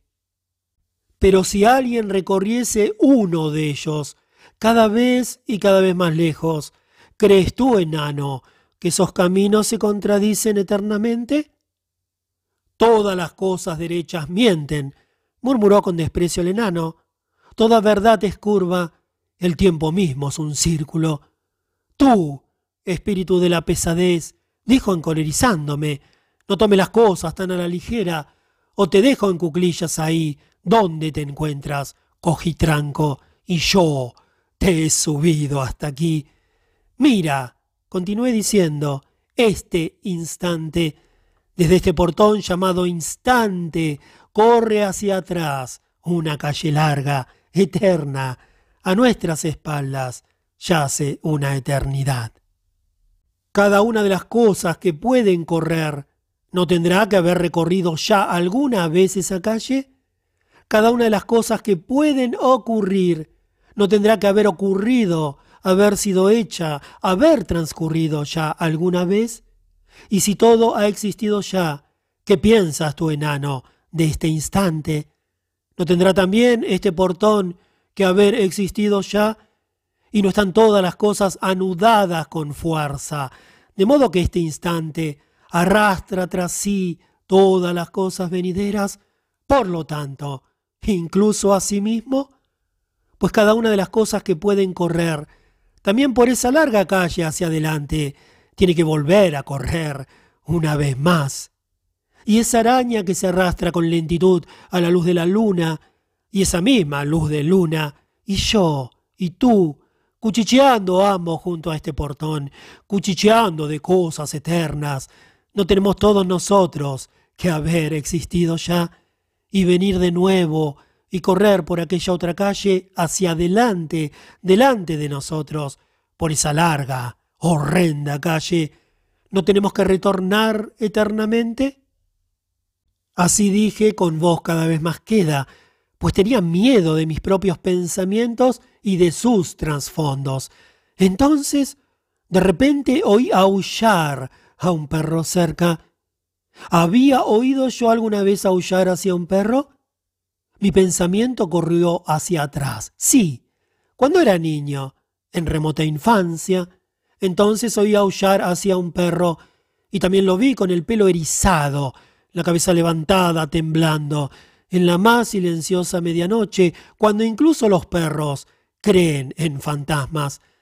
De tal modo que me dio lástima, pues justo en aquel momento la luna llena, con un silencio de muerte, apareció por encima de la casa, justo en aquel momento se había detenido un disco incandescente detenido sobre el techo plano, como sobre propiedad ajena.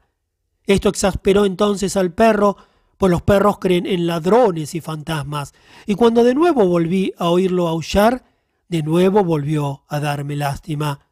¿A dónde se había ido ahora el enano? ¿Y el portón? ¿Y la araña? ¿Y todo el cuchicheo? ¿Había yo soñado, pues? ¿Me había despertado? De repente me encontré entre peñascos salvajes, solo, abandonado, en el más desierto claro de luna. Pero allí yacía por tierra un hombre, y allí el perro saltando con el pelo erizado, gimiendo. Ahora él me veía venir, y entonces aulló de nuevo, gritó. ¿Había yo oído alguna vez a un perro gritar así pidiendo socorro? Y en verdad, lo que vi no lo había visto nunca. Vi a un joven pastor retorciéndose, ahogándose convulso, con el rostro descompuesto, de cuya boca colgaba una pesada serpiente negra.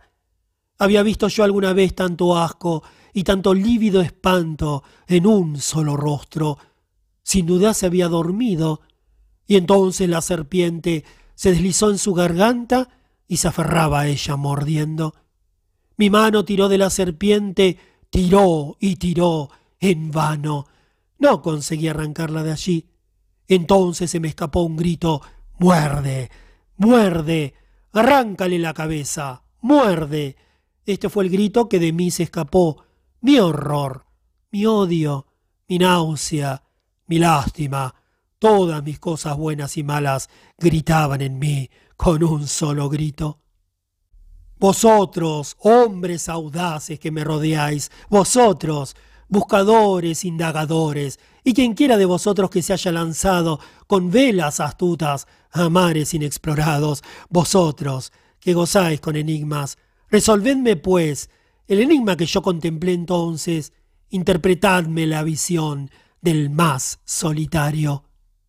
Pues fue una visión y una previsión ¿Qué vi yo entonces en símbolo? ¿Y quién es el que algún día tiene que venir aún? ¿Quién es el pastor a quien la serpiente se le introdujo en la garganta? ¿Quién es el hombre a quien todas las cosas más pesadas, más negras, se le introducirán así en la garganta? Pero el pastor mordió, tal como se lo aconsejó mi grito, dio un buen mordisco. Lejos de sí escupió la cabeza de la serpiente y se puso en pie de un salto, ya no pastor, ya no hombre, un transfigurado, iluminado, que reía. Nunca antes en la tierra había reído hombre alguno como él rió. Oh hermanos míos, oí una risa que no era risa de hombre, y ahora me devora una sed, un anhelo que nunca se aplaca. Mi anhelo de esa risa me devora. Oh, ¿Cómo soporto el vivir aún? ¿Y cómo soportaría el morir ahora? Así habló Zaratustra. Nota de pie de página. Otro título para este apartado, anotado por Nietzsche en sus manuscritos, fue La visión del más solitario de los hombres. Es la primera exposición de la idea del eterno retorno. La descripción del ascenso de Zaratustra por el sendero pedregoso, llevando sobre sus hombros el espíritu de la pesadez, guarda un extraordinario parecido con lo que según las mil y una noches le ocurrió a Sinbad el marino en el quinto de sus viajes. También Sinbad carga sobre sus hombros un anciano que luego se niega a bajar de allí y martiriza a su portador. Sinbad se libera de él emborrachándolo. También en las mil y una noches es la serpiente la que llevaba en la boca a un hombre al que se había tragado hasta el ombligo. Sinbad golpea la cabeza de la serpiente con su vara de oro y la serpiente vomita al hombre. Una vivencia profundamente grabada en Nietzsche fue la del traslado de su familia tras la muerte de su padre desde Rücken, donde Nietzsche había nacido, a Naumburgo. El traslado se hizo un día de abril de 1850, mucho antes del amanecer. Mientras los carros cargados esperaban en el patio, un perro empezó a ladrar tristemente a la luna. Véase la descripción de esta escena en los escritos autobiográficos recogidos por K. Schlechter en el tomo tercero de su edición de las obras de Nietzsche. Fin de la nota. De la bienaventuranza no querida. Con tales enigmas y amarguras en el corazón cruzó Zaratustra el mar. Mas cuando estuvo a cuatro días de viaje de las Islas Afortunadas y de sus amigos, había superado todo su dolor. Victorioso y con pies firmes, se hallaba erguido de nuevo sobre su destino, y entonces Zaratustra habló así a su conciencia jubilosa. Solo estoy de nuevo, y quiero estarlo, solo con el cielo puro y el mar libre, y de nuevo me rodea la tarde. En una tarde encontré por vez primera en otro tiempo a mis amigos, en una tarde también, la vez segunda, en la hora en que toda luz se vuelve más silenciosa. Pues lo que de felicidad se encuentra aún en camino entre el cielo y la tierra, eso búscase como asilo un alma luminosa. A causa de la felicidad se ha vuelto toda luz más silenciosa ahora. Oh tarde de mi vida. En otro tiempo también mi felicidad descendió al valle para buscarse un asilo. Allí encontró esas almas abiertas y hospitalarias. Oh tarde de mi vida, que no he entregado yo a cambio de tener una sola cosa, este viviente plantel de mis pensamientos y esta luz matinal de mi más alta esperanza. Compañeros de viaje buscó en otro tiempo el Creador, e hijos de su esperanza, y ocurrió que no pudo encontrarlos, a no ser que él mismo los crease. Así estoy en medio de mi obra, yendo hacia mis hijos y volviendo de ellos. Por amor a sus hijos tiene Zaratustra que consumarse a sí mismo, pues radicalmente se ama tan solo al propio hijo y a la propia obra, y donde existe gran amor a sí mismo, Allí hay señal de embarazo. Esto es lo que he encontrado. Todavía verdean mis hijos en su primera primavera, unos juntos a otros y agitados por vientos comunes, árboles de mi jardín y de mi mejor tierra. En verdad, ¿dónde se apiñan tales árboles? Allí existen islas afortunadas. Pero alguna vez quiero trasplantarlos y ponerlos separados unos de otros, para que cada uno aprenda soledad y tenacidad y cautela. Nudoso y retorcido y con flexible dureza deberá estar entonces para mí junto al mar, faro viviente de vida invencible, allí donde las tempestades se precipitan en el mar y la trompa de las montañas bebe agua, Allí debe realizar cada uno alguna vez sus guardias de día y de noche para su examen y conocimiento. Conocido y examinado debe ser para que se sepa si es de mi especie y de mi procedencia, si es señor de una voluntad larga, callado aun cuando habla, y de tal modo dispuesto a dar que al dar tome. para que algún día llegue a ser mi compañero de viaje y concrete y concelebre las fiestas junto con Zaratustra, alguien que me escriba mi voluntad en mis tablas para más plena consumación de todas las cosas. Y por amor a él y a su igual tengo yo mismo que consumirme a mí. Por ello me aparto ahora de mi felicidad y me ofrezco a toda infelicidad para mi último examen y mi último conocimiento. Y en verdad era llegado el tiempo de irme, y la sombra del caminante, y el instante más largo, y la hora más silenciosa, todos me decían, ya ha llegado la hora. El viento me soplaba por el agujero de la cerradura y decía, ven. La puerta se me abría arteramente y decía, ve. Mas yo yacía encadenado al amor de mis hijos. El ansia me tendía esos lazos, el ansia de amor, de llegar a ser presa de mis hijos y perderme en ellos. Ansiar. Esto significa ya para mí haberme perdido. Yo os tengo, hijos míos. En este tener todo tiene que ser seguridad y nada tiene que ser ansiar pero encobándome yacía sobre mí el sol de mi amor, en su propio jugo cosíase Zaratustra. Entonces sombras y dudas se alejaron volando por encima de mí. De frío e invierno sentía yo ya deseos. Oh, que el frío y el invierno vuelvan a hacerme crujir y chirriar, suspiraba yo. Entonces se levantaron de mí nieblas glaciales. Mi pasado rompió sus sepulcros, mas de un dolor enterrado vivo se despertó. Tan solo se había adormecido, oculto en sudarios.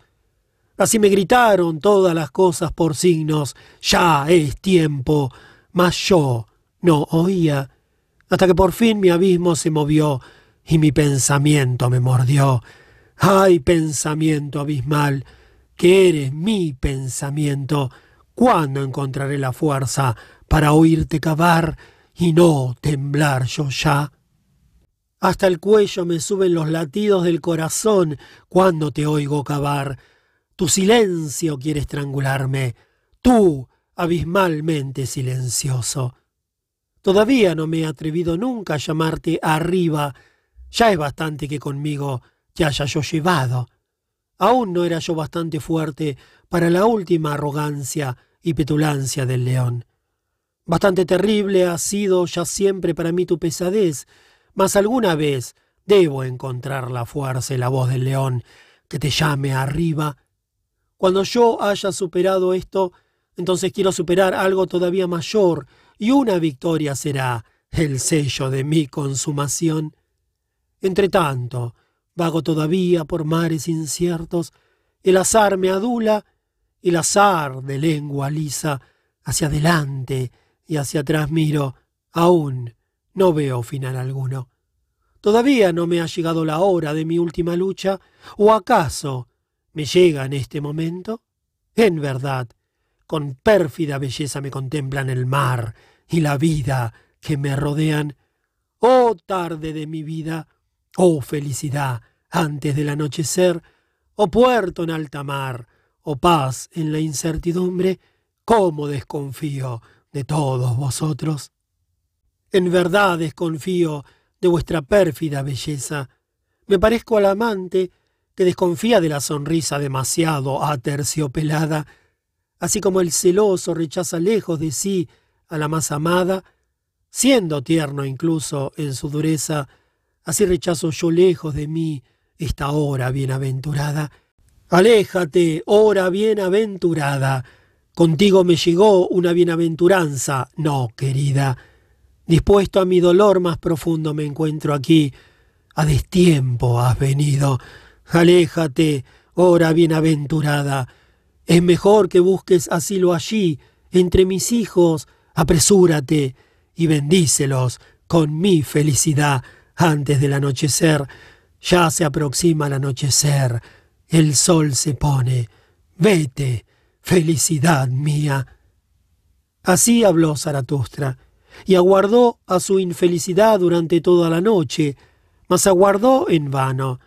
La noche permaneció clara y silenciosa, y la felicidad misma se le fue acercando cada vez más. Hacia la mañana Zaratustra rió a su corazón y dijo burlonamente La felicidad corre detrás de mí. Esto se debe a que yo no corro detrás de las mujeres, pero la felicidad es una mujer. Antes de la salida del sol. Oh cielo, por encima de mí, tú puro, profundo, abismo de luz, contemplándote me estremezco de ansias divinas. Arrojarme a tu altura, esa es mi profundidad, cobijarme en tu pureza, esa es mi inocencia. Al Dios su belleza lo encubre, así me ocultas tú tus estrellas, no hablas, así me anuncias tu sabiduría. Mudo sobre el mar rugiente has salido hoy para mí, tu amor y tu pudor dicen revelación a mi rugiente alma. El que hayas venido bello a mí, encubierto en tu belleza, el que mudo me hables, manifiesto en tu sabiduría. Oh, cómo no iba yo a adivinar todos los pudores de tu alma. Antes del sol has venido a mí, tú, el más solitario de todos. Somos amigos desde el comienzo. Comunes son la tristura y la pavura y la hondura. Hasta el sol nos es común. No hablamos entre nosotros, pues sabemos demasiadas cosas, callamos juntos, sonreímos juntos a nuestro saber. ¿No eres tú acaso la luz para mi fuego? ¿No tienes tú el alma gemela de mi conocimiento? Juntos aprendimos todo. Juntos aprendimos a ascender por encima de nosotros, hacia nosotros mismos, y a sonreír sin nubes, a sonreír sin nubes hacia abajo, desde ojos luminosos y desde una remota lejanía, mientras debajo de nosotros la coacción y la finalidad y la culpa exhalan vapores como si fuesen lluvia. Y cuando yo caminaba solo, ¿de quién tenía hambre mi alma por las noches? y en los senderos cerrados? Y cuando yo subía montañas, ¿a quien buscaba siempre en las montañas, sino a ti? Y todo mi caminar y subir montañas, una necesidad era tan solo y un recurso del desvalido, volar. Es lo único que mi entera voluntad quiere, volar dentro de ti. Y a quien odiaba yo más que a las nubes pasajeras y a todas las cosas que te manchan, y hasta mi propio odio odiaba yo, porque te manchaba. Estoy enojado con las nubes pasajeras, con esos gatos de presa que furtivamente se deslizan, nos quitan a ti y a mí lo que nos es común, el inmenso e ilimitado decir sí y amén. Estamos enojados con esas mediadoras y entrometidas, las nubes pasajeras, mitad de esto, mitad de aquello, que no han aprendido a bendecir ni a maldecir a fondo. Prefiero estar sentado en el tonel, bajo un cielo cubierto, prefiero estar sentado sin cielo en el abismo, que verte a ti, cielo de luz, manchado con nubes pasajeras.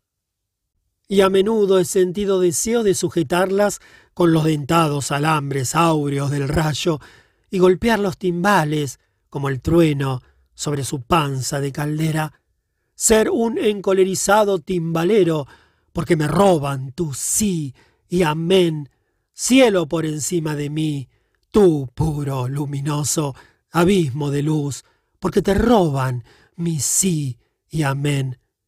Pues prefiero el ruido y el trueno, ni las maldiciones del mal tiempo a esta circunspecta y dubitante quietud gatuna, y también entre los hombres, a los que más odio es a todos los que andan sin ruido, y a todos los medias tintas, y a los que son como dubitantes e indecisas nubes pasajeras, y el que no pueda bendecir debe aprender a maldecir. Esta luminosa enseñanza me cayó de un cielo luminoso, esta estrella brilla en mi cielo hasta en las noches negras. Mas yo soy uno que bendice y que dice sí, con tal de que tú estés a mi alrededor, tú, puro, luminoso, tú, abismo de luz, a todos los abismos llevo yo entonces como una bendición mi decir sí. Me he convertido en uno que bendice y que dice sí, y he luchado durante largo tiempo, y fui un luchador, a fin de tener un día las manos libres para bendecir. Pero esta es mi bendición, estar yo sobre cada cosa como su cielo propio, como su techo redondo, su campana azul y su eterna seguridad. Bienaventurado quien así bendice, pues todas las cosas están bautizadas en el manantial de la eternidad, y más allá del bien y del mal, y el bien y el mal mismos no son más que sombras intermedias y húmedas, tribulaciones y nubes pasajeras. En verdad, una bendición es, y no una blasfemia, el que yo enseñe, sobre todas las cosas está el cielo azar, el cielo inocencia, el cielo casualidad y el cielo arrogancia. De casualidad, esta la más vieja aristocracia del mundo, yo se la he restituido a todas las cosas, yo la he redimido de la servidumbre a la finalidad. Esta libertad y esta celestial serenidad yo las he puesto como campana azul sobre todas las cosas al enseñar que por encima de ellas y a través de ellas no hay ninguna voluntad eterna que quiera. Esta arrogancia y esta necedad púsela yo en lugar de aquella voluntad cuando enseñé en todas las cosas solo una es impasible, racionalidad. Un poco de razón, ciertamente, una semilla de sabiduría, esparcida entre estrellas y estrellas. Esa levadura está mezclada en todas las cosas. Por amor a la necedad hay mezclada sabiduría en todas las cosas. Un poco de sabiduría, sí es posible, mas esta fue la bienaventurada seguridad que encontré en todas las cosas, que prefieren bailar sobre los pies del azar. Oh cielo por encima de mí, tú puro, elevado, esta para mí tu pureza, que no existe ninguna eterna araña y ninguna eterna telaraña de la razón, que tú eres para mí una pista de baile para azares divinos, que tú eres para mí una mesa de dioses para dados y jugadores divinos. Pero te sonrojas, he dicho tal vez cosas que no pueden decirse, he blasfemado queriendo bendecirte, o acaso es el pudor compartido el que te ha hecho enrojecer? ¿Acaso me ordenas irme y callar porque ahora viene el día? El mundo es profundo, y más profundo de lo que nunca ha pensado el día. No a todas las cosas les es lícito tener palabras antes del día, pero el día viene, por eso ahora nos separamos. Oh cielo por encima de mí, tú pudoroso, ardiente, Oh tu felicidad mía antes de la salida del sol. El día viene. Por eso ahora nos separamos. Así habló Zaratustra. Nota de pie de página. Respecto a este capítulo quizá tenga interés citar el siguiente texto de Freud. Dice, no puede hacérseme responsable de la monotonía de las soluciones psicoanalíticas si ahora afirmo que el sol no es nuevamente más que un símbolo sublimado del Padre. El simbolismo se sobrepone aquí al género gramatical, por lo menos en alemán, pues en la mayoría de los demás idiomas el sol es de género masculino. En alemán se dice die Sonne. Su compañera, en este reflejo de la pareja parental, es la generalmente llamada Madre Tierra.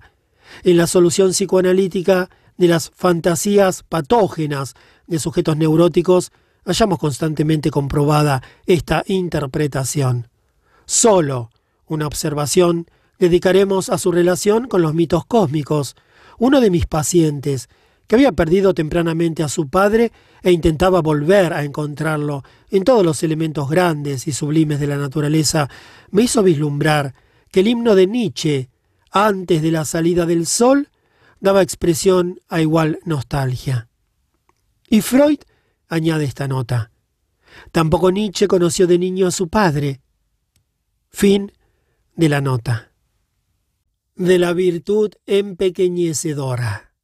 Cuando Zaratustra estuvo de nuevo en tierra firme, No marchó derechamente a su montaña y a su caverna, sino que hizo muchos caminos y preguntas, y se informó de esto y de lo otro, de modo que bromeando decía de sí mismo, He aquí un río, que con numerosas curvas refluye hacia la fuente, pues quería enterarse de lo que entre tanto había ocurrido con el hombre, si se había vuelto más grande o más pequeño, y en una ocasión vio una fila de casas nuevas, entonces se maravilló y dijo, ¿qué significan esas casas? En verdad, ningún alma grande las ha colocado ahí como símbolo de sí misma. ¿Las sacó acaso un niño idiota de su caja de juguetes? Ojalá otro niño vuelva a meterlas en su caja. Y esas habitaciones y cuartos, ¿pueden salir y entrar ahí varones? Parecenme hechas para muñecas de seda o para gatos golosos que también permiten sin duda que se los golosine a ellos. Y Zaratustra se detuvo y reflexionó. Finalmente, dijo turbado, todo se ha vuelto más pequeño. Por todas partes veo puertas más bajas. ¿Quién es de mi especie puede pasar todavía por ella sin duda, pero tiene que agacharse. Oh, cuándo regresaré a mi patria, donde ya no tengo que agacharme, donde ya no tengo que agacharme ante los pequeños. Y Zaratustra suspiró y miró a la lejanía, y aquel mismo día pronunció su discurso sobre la virtud empequeñecedora. Yo camino a través de este pueblo y mantengo abiertos mis ojos. No me perdonan que no esté envidioso de sus virtudes. Tratan de morderme porque les digo, para gentes pequeñas son necesarias virtudes pequeñas, y porque me resulta duro que sean necesarias gentes pequeñas. Todavía me parezco aquí al gallo caído en corral ajeno, al que picotean incluso las gallinas. Sin embargo, no por ello me enfado yo con estas gallinas. Soy cortés con ellas. Como con toda molestia pequeña, ser espinoso con lo pequeño paréceme una sabiduría de erizos. Todos ellos hablan de mí cuando por las noches están sentados en torno al fuego. Hablan de mí, mas nadie piensa en mí. Este es el nuevo silencio que he aprendido. Su ruido a mi alrededor extiende un manto sobre mis pensamientos. Meten ruido entre ellos. ¿Qué quiere de nosotros esa nube sombría? Cuidémonos, de que no nos traiga una peste. Y hace poco una mujer atrajo así violentamente a su hijo que quería venir a mí. Llevaos los niños, gritó. Esos ojos chamuscan las almas infantiles. Tosen cuando yo hablo. Creen que toser es un argumento contra vientos poderosos. No adivinan nada del rugir de mi felicidad. Todavía no tenemos tiempo para Zaratustra. Esto es lo que objetan. Pero ¿qué importa un tiempo que no tiene tiempo para Zaratustra? Y hasta cuando me alaban, ¿cómo podría yo adormecerme sobre su alabanza? Un cinturón de espinas es para mí su alabanza. Me araña todavía después de haberlo apartado de mí. Y también he aprendido esto entre ellos. El que alaba se imagina que restituye algo, pero en verdad ¿Quiere recibir más regalos? Preguntad a mi pie si le agrada la forma de alabar y de atraer de ellos. En verdad, ese ritmo y ese tic-tac no le gusta a mi pie, ni bailar, ni estar quieto. Hacia la virtud pequeña quisieran atraerme y elogiármela. Hacia el tic-tac de la felicidad pequeña quisieran persuadir a mi pie. Camino a través de este pueblo y mantengo abiertos los ojos se han vuelto más pequeños y se vuelven cada vez más pequeños, y esto se debe a su doctrina acerca de la felicidad y la virtud. En efecto, también en la virtud son modestos, pues quieren comodidad, pero con la comodidad no se aviene más que la virtud modesta.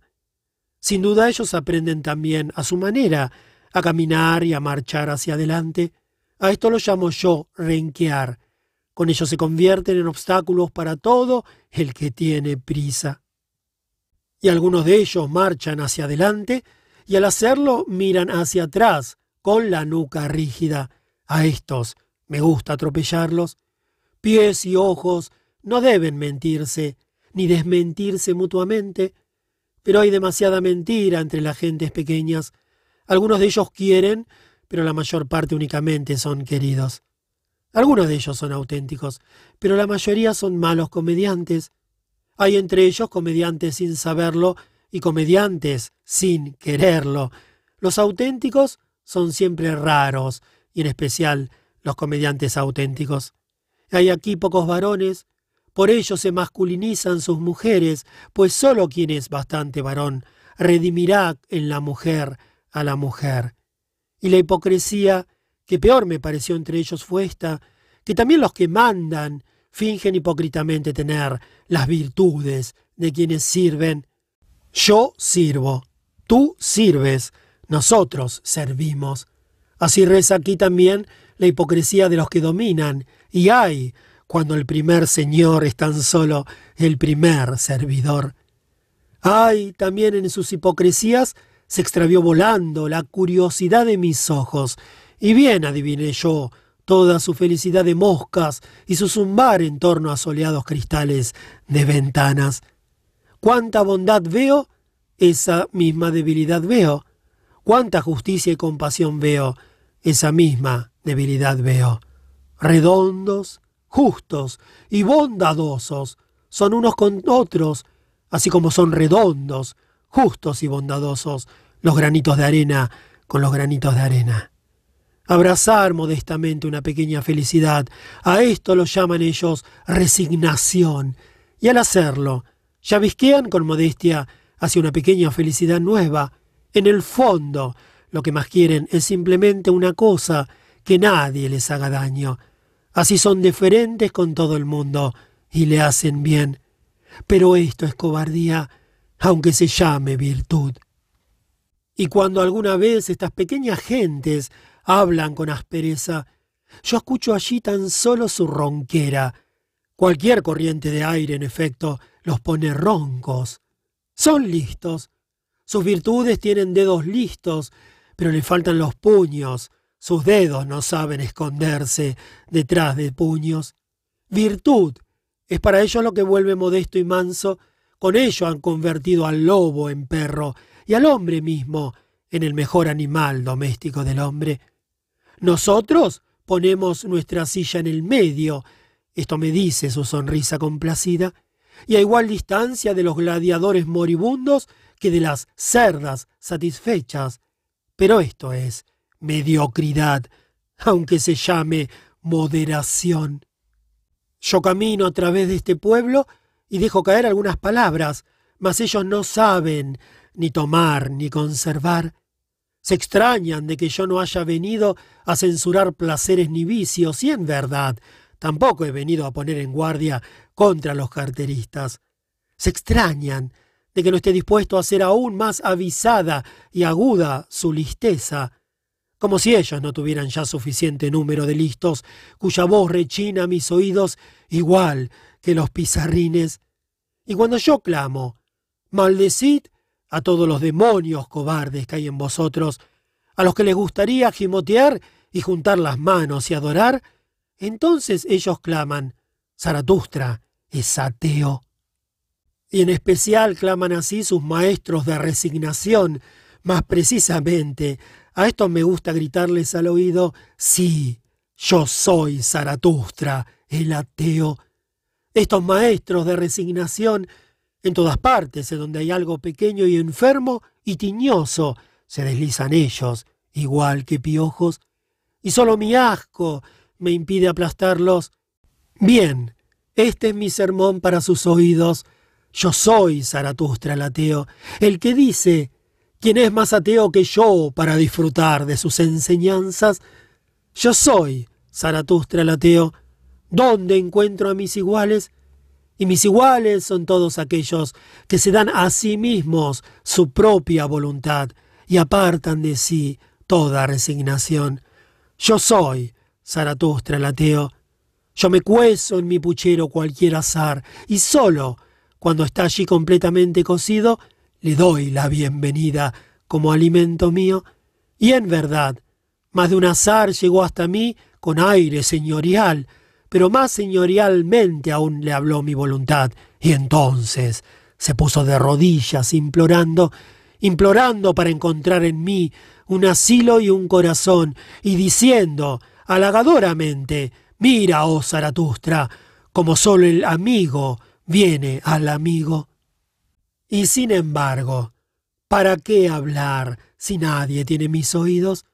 Y por eso quiero clamar a todos los vientos, vosotros os volvéis cada vez más pequeños, gentes pequeñas, vosotros os hacéis migajas, oh cómodos, vosotros vais a la ruina a causa de vuestras muchas pequeñas virtudes, a causa de vuestras muchas pequeñas omisiones, a causa de vuestras muchas pequeñas resignaciones.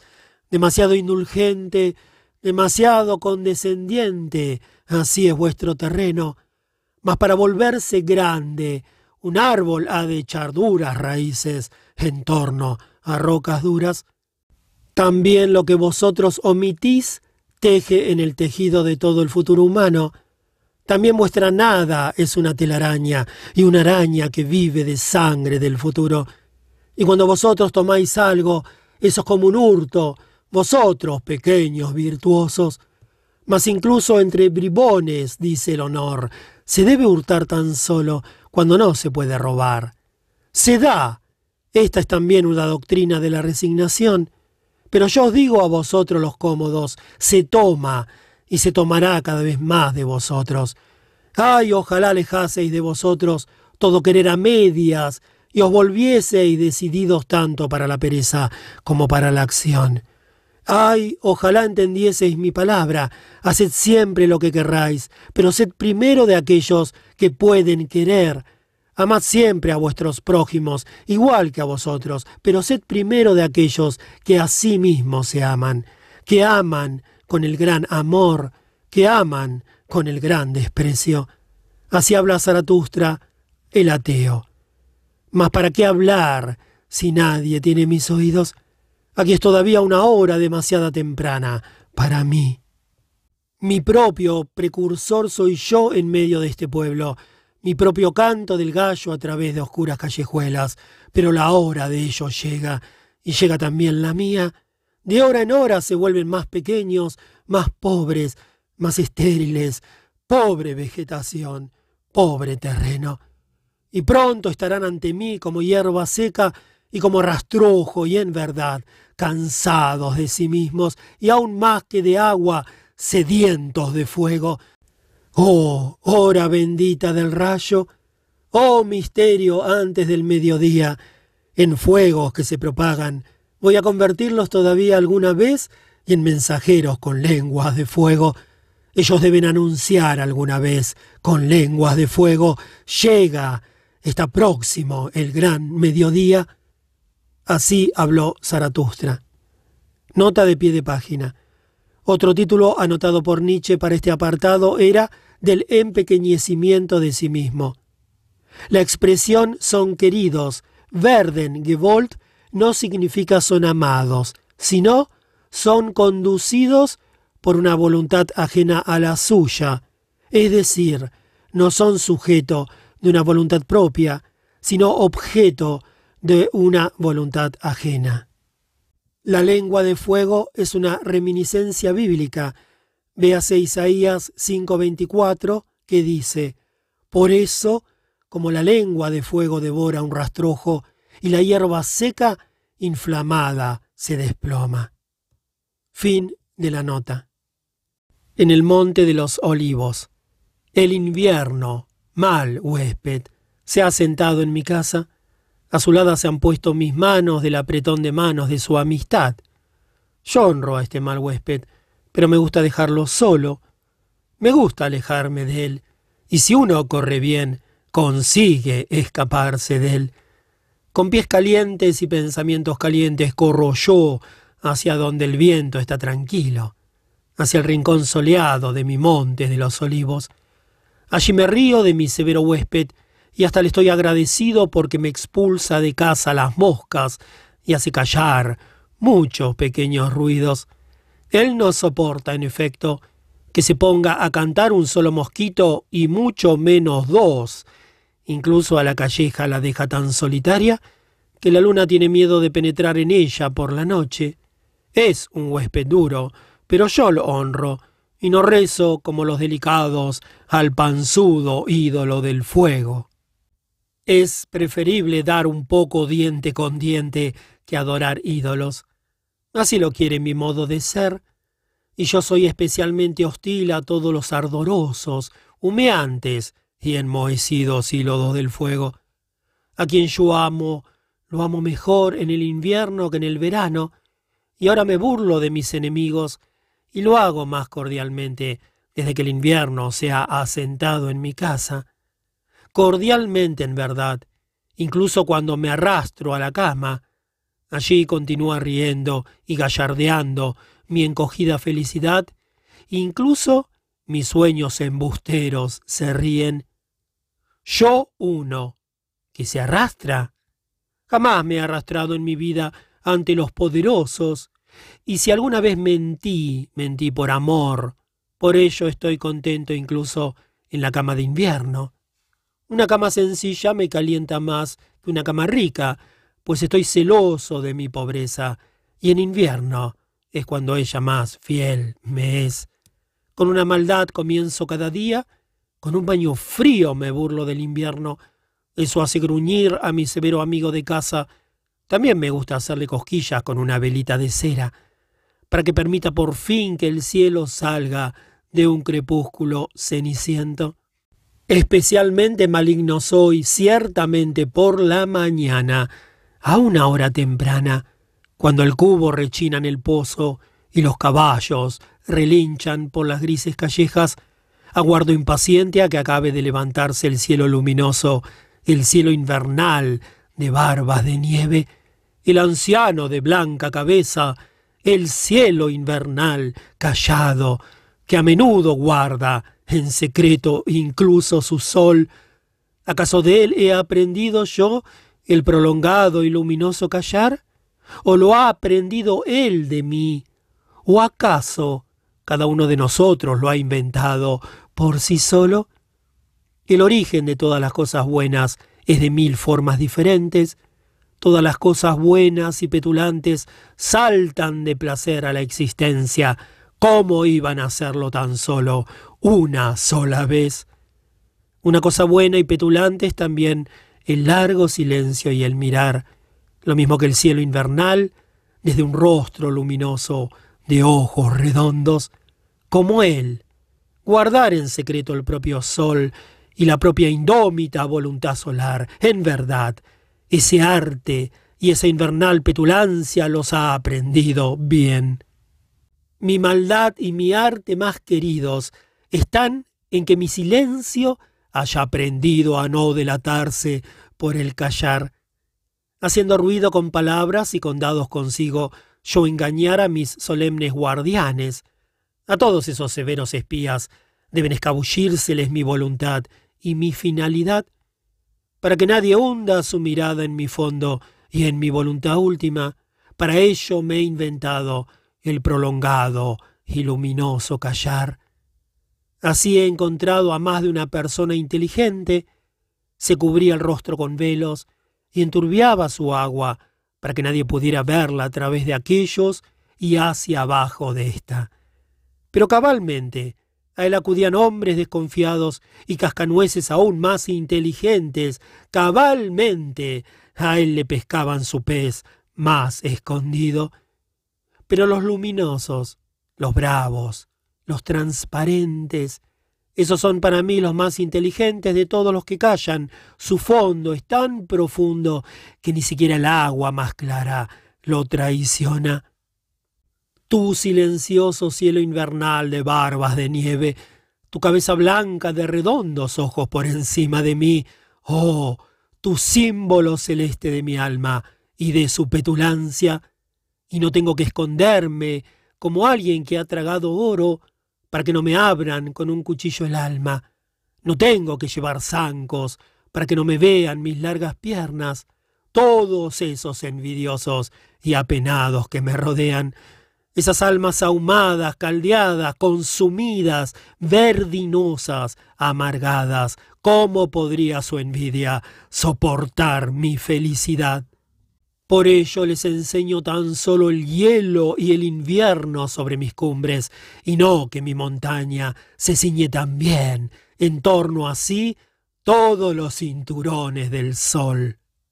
Ellos oyen silbar tan solo mis tempestades invernales, y no que yo navego también por mares cálidos, como lo hacen los anhelosos, graves, ardientes vientos del sur, ellos continúan sintiendo lástima de mis reveses y de mis azares, pero mi palabra dice, dejad venir a mí el azar, es inocente como un niño pequeño.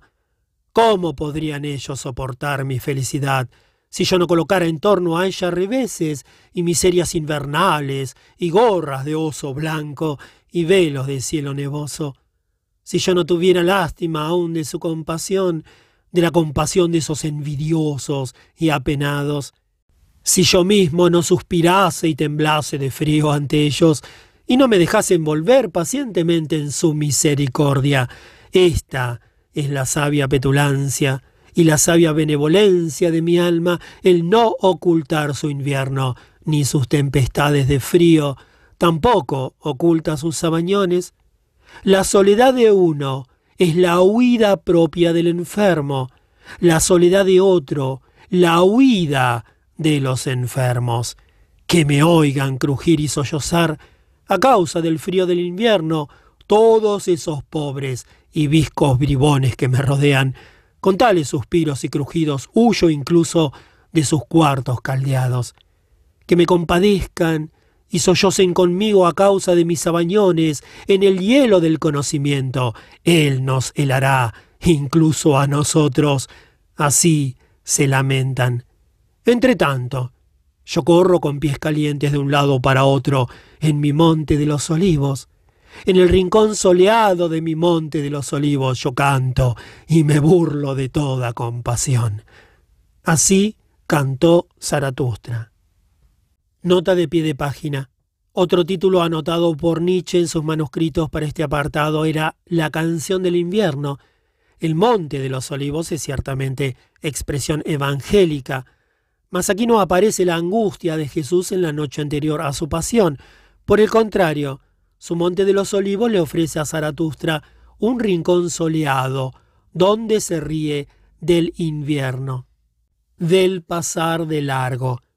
Así, Atravesando lentamente muchos pueblos y muchas ciudades, volvía Zaratustra, dando rodeos hacia sus montañas y su caverna, y aquí que también llegó, sin darse cuenta, a la puerta de la gran ciudad, pero allí un necio cubierto de espumarajo saltó hacia él con las manos extendidas y le cerró el paso. Y este era el mismo necio que el pueblo llamaba el mono de Zaratustra, pues había copiado algo de la construcción y del tono de sus discursos, y le gustaba también tomar en préstamo ciertas cosas del tesoro de su sabiduría. Y el necio dijo así a Zaratustra, Oh Zaratustra, aquí está la gran ciudad. Aquí tú no tienes nada que buscar y todo que perder. ¿Por qué querrías vadear este fanco? Ten compasión de tu piel es preferible que escupas a la puerta de la ciudad y te des la vuelta. Aquí está el infierno para los pensamientos de eremitas. Aquí los grandes pensamientos se los cuece vivos y se los reduce a papilla. Aquí se pudren todos los grandes sentimientos. Aquí solo a los pequeños sentimientos muy flacos les es lícito crujir. No percibes ya el olor de los mataderos y de los figones del espíritu, no exhala esta ciudad el vaho del espíritu muerto en el matadero, no ves pender las almas como pingajos desmadejados y sucios, y hacen hasta periódicos de esos pingajos. No oyes como aquí el espíritu se ha transformado en un juego de palabras, un repugnante enjuagadura de palabras vomita el espíritu y hacen hasta periódicos con esa enjuagadura de palabras. Se provocan unos a otros y no saben a qué. Se acaloran unos con otros y no saben para qué. Se encerrean con su hojalata, tintinean con su oro. Son fríos y buscan calor en los aguardientes. Están acalorados y buscan frescura en espíritus congelados. Todos ellos están enfermizos y calenturientos de opiniones públicas. Todos los placeres y todos los vicios tienen aquí su casa, pero también hay virtuosos aquí. Hay mucha virtud obsequiosa y asalariada, mucha virtud obsequiosa con dedos de escribano y con un trasero duro a fuerza de aguardar, bendecida con pequeñas estrellas para el pecho y con hijitas rellenadas de paja y carentes de culo. También hay aquí mucha piedad y mucho crédulo servilismo y mucho adulador pasteleo ante el Dios de los ejércitos. De arriba es de donde gotean en efecto la estrella y el esputo benigno. Hacia arriba se levantan el oso todo pecho sin estrellas. La luna tiene su corte, y la corte tiene sus imbéciles, mas a todo lo que viene de la corte le imploran el pueblo de mendigos y toda obsequiosa virtud de pordioseros. Yo sirvo, tú sirves, nosotros servimos. Así eleva sus plegarias al príncipe toda virtud obsequiosa, para que la merecida estrella se prenda por fin al estrecho tórax. Mas la luna continúa girando en torno a todo lo terreno. Así continúa girando también el príncipe en torno a lo más terreno de todo, y eso es el oro de los tenderos. El dios de los ejércitos no es el dios de las barras de oro, el príncipe propone, pero el tendero dispone. Por todo lo que en ti es luminoso y fuerte y bueno, oh Zaratustra, escupe a esta ciudad de tenderos y date la vuelta. Aquí toda sangre corre perezosa y floja y espumosa por todas las venas. Escupe a la gran ciudad, que es el gran vertedero donde espumea junta toda la escoria. Escupe a la ciudad de las almas aplastadas y de los pechos estrechos, de los ojos afilados, de los dedos viscosos, a la ciudad de los importunos, de los desvergonzados, de los escritorzuelos y vocingleros, de los ambiciosos sobrecalentados, en donde todo lo podrido, desacreditado, lascivo, sombrío, superputrefacto, ulcerado, conjurado, supura todo junto, escupe a la gran ciudad y date la vuelta. Pero aquí Zaratustra irrumpió al necio cubierto de espumarajos y le tapó la boca. Acaba de una vez, gritó Zaratustra. Hace ya tiempo que tus palabras y tus modales me producen náuseas. ¿Por qué has habitado durante tanto tiempo en la ciénaga? Hasta el punto de que tú mismo tuviste que convertirte en rana y en sapo. ¿No corre incluso por tus venas una perezosa y espumosa sangre de ciénaga, de modo que también tú has aprendido a croar y a blasfemar así? ¿Por qué no te has marchado tú al bosque? ¿O has arado la tierra? ¿No está acaso el mar lleno de verdes islas? Yo desprecio tu despreciar. Y puesto que me has advertido a mí, ¿por qué no te advertiste a ti? Solo del amor deben salir volando mi despreciar y mi pájaro amonestador, pero no de la ciénaga. Te llaman mi mono, necio cubierto de espumarajos, mas yo te llamo mi cerdo gruñón. Con tu gruñido me estropeas incluso mi elogio de la necedad. ¿Qué fue, pues, lo que te llevó a gruñir? El que nadie te haya adulado bastante, por eso te pusiste junto a esta inmundicia, para tener motivo de gruñir mucho, para tener motivo de vengarte mucho. Venganza, en efecto, necio vanidoso, es todo tu echar espumarajos. Yo te he adivinado bien. Pero tu palabra de necio me perjudica incluso allí donde tienes razón. Y si la palabra de Zaratustra tuviese incluso cien veces razón, con mi palabra tú siempre harías la sin razón. Así habló Zaratustra, y contempló la gran ciudad. Suspiró y cayó durante largo tiempo. Finalmente dijo así. Me produce náuseas también esta gran ciudad, Y no solo este necio, ni en una, ni en otro hay nada que mejorar, nada que empeorar.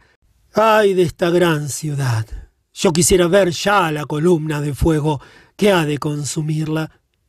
Pues tales columnas de fuego deben preceder al gran mediodía, mas éste tiene su tiempo y su propio destino. Esta enseñanza te doy a ti, necio, como despedida, donde no se puede continuar amando, se debe pasar de largo. Así habló Zaratustra y pasó de largo junto al necio y la gran ciudad. De los apóstatas. Ay, ya está marchito y gris todo lo que hace un momento estaba un verde y multicolor en este prado. Y cuánta miel de esperanza he extraído yo de ahí para llevarla a mis colmenas. Todos estos corazones jóvenes se han vuelto ya viejos, y ni siquiera viejos, solo cansados, vulgares, cómodos. Dicen, hemos vuelto a hacernos piadosos. Hace todavía un momento los veía yo salir afuera a hora temprana para correr con pies valientes, pero sus pies del conocimiento se han cansado y ahora calumnian incluso su valentía matinal. En verdad, algunos de ellos levantaron en otro tiempo las piernas como un bailarín. A ellos hízole señas la risa que hay en mi sabiduría. Entonces se pusieron a reflexionar. Y acabo de verlos curvados, arrastrándose hacia la cruz. En torno a la luz y a la libertad, revoloteaban en otro tiempo como mosquitos y jóvenes poetas, un poco más viejos, un poco más fríos, y ya son hombres oscuros, y refunfuñadores, y tras hogueros. ¿Se acobardó acaso su corazón porque la soledad como una ballena me tragó? Tal vez sus oídos anhelosos estuvieran esperándome en vano largo tiempo a mí y mis toques de trompeta y a mis gritos de heraldo. Ay, pocos son siempre aquellos cuyo corazón tiene un largo valor y una larga arrogancia, y en estos tampoco el espíritu deja de ser paciente, pero el resto es cobarde.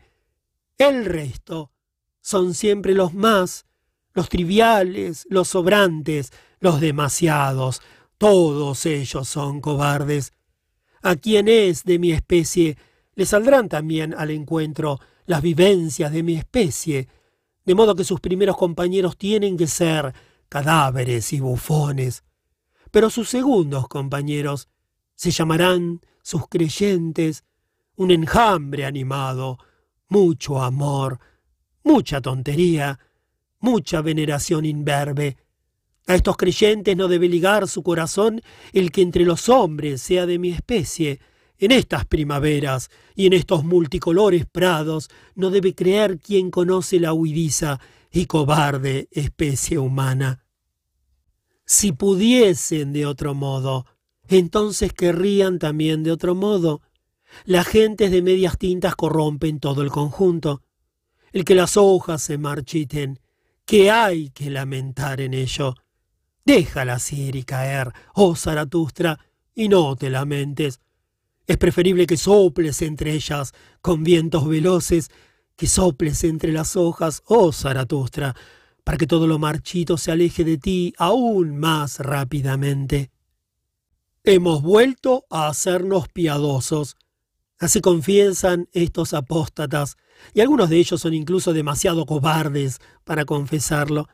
A esto los miro a los ojos, esto les digo a la cara y al rubor de sus mejillas, vosotros sois los que vuelven a rezar. Pero rezar es una vergüenza, no para todos, pero sí para ti y para mí, y para quien tiene su conciencia también en la cabeza, para ti es una vergüenza rezar. Lo sabes bien. El demonio cobarde que hay dentro de ti, a quien le gustaría juntar las manos y cruzarse de brazos y sentirse más cómodo, ese demonio cobarde te dice, existe Dios. Pero con ello formas parte de la oscurantista especie de aquellos a quienes la luz no les deja nunca reposo. Ahora tienes que esconder cada día más hondo tu cabeza en la noche y en la bruma. Y en verdad, has escogido bien la hora, pues en este momento salen a volar de nuevo las aves nocturnas. Ha llegado la hora de todo pueblo enemigo de la luz. Ha llegado la hora vespertina y de fiesta en que no se hace fiesta. Lo oigo y lo huelo. Ha llegado la hora de su casa y de su procesión. No, ciertamente, la hora de una casa salvaje, sino de una casa mansa, tullida, husmeante y propia de gentes que andan sin ruido y rezan sin ruido. De una casa para cazar gentes mojigatas y de mucha alma.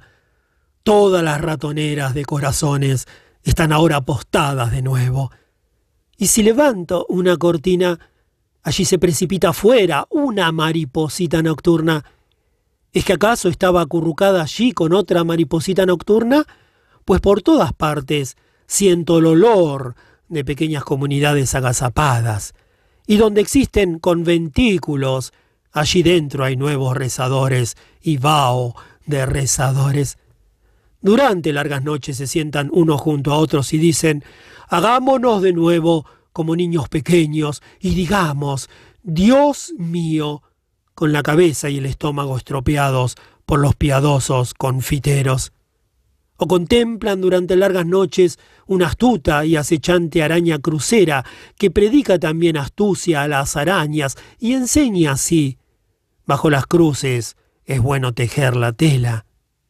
O se sientan durante el día con cañas de pescar junto a ciénagas, y con ellos se creen profundo.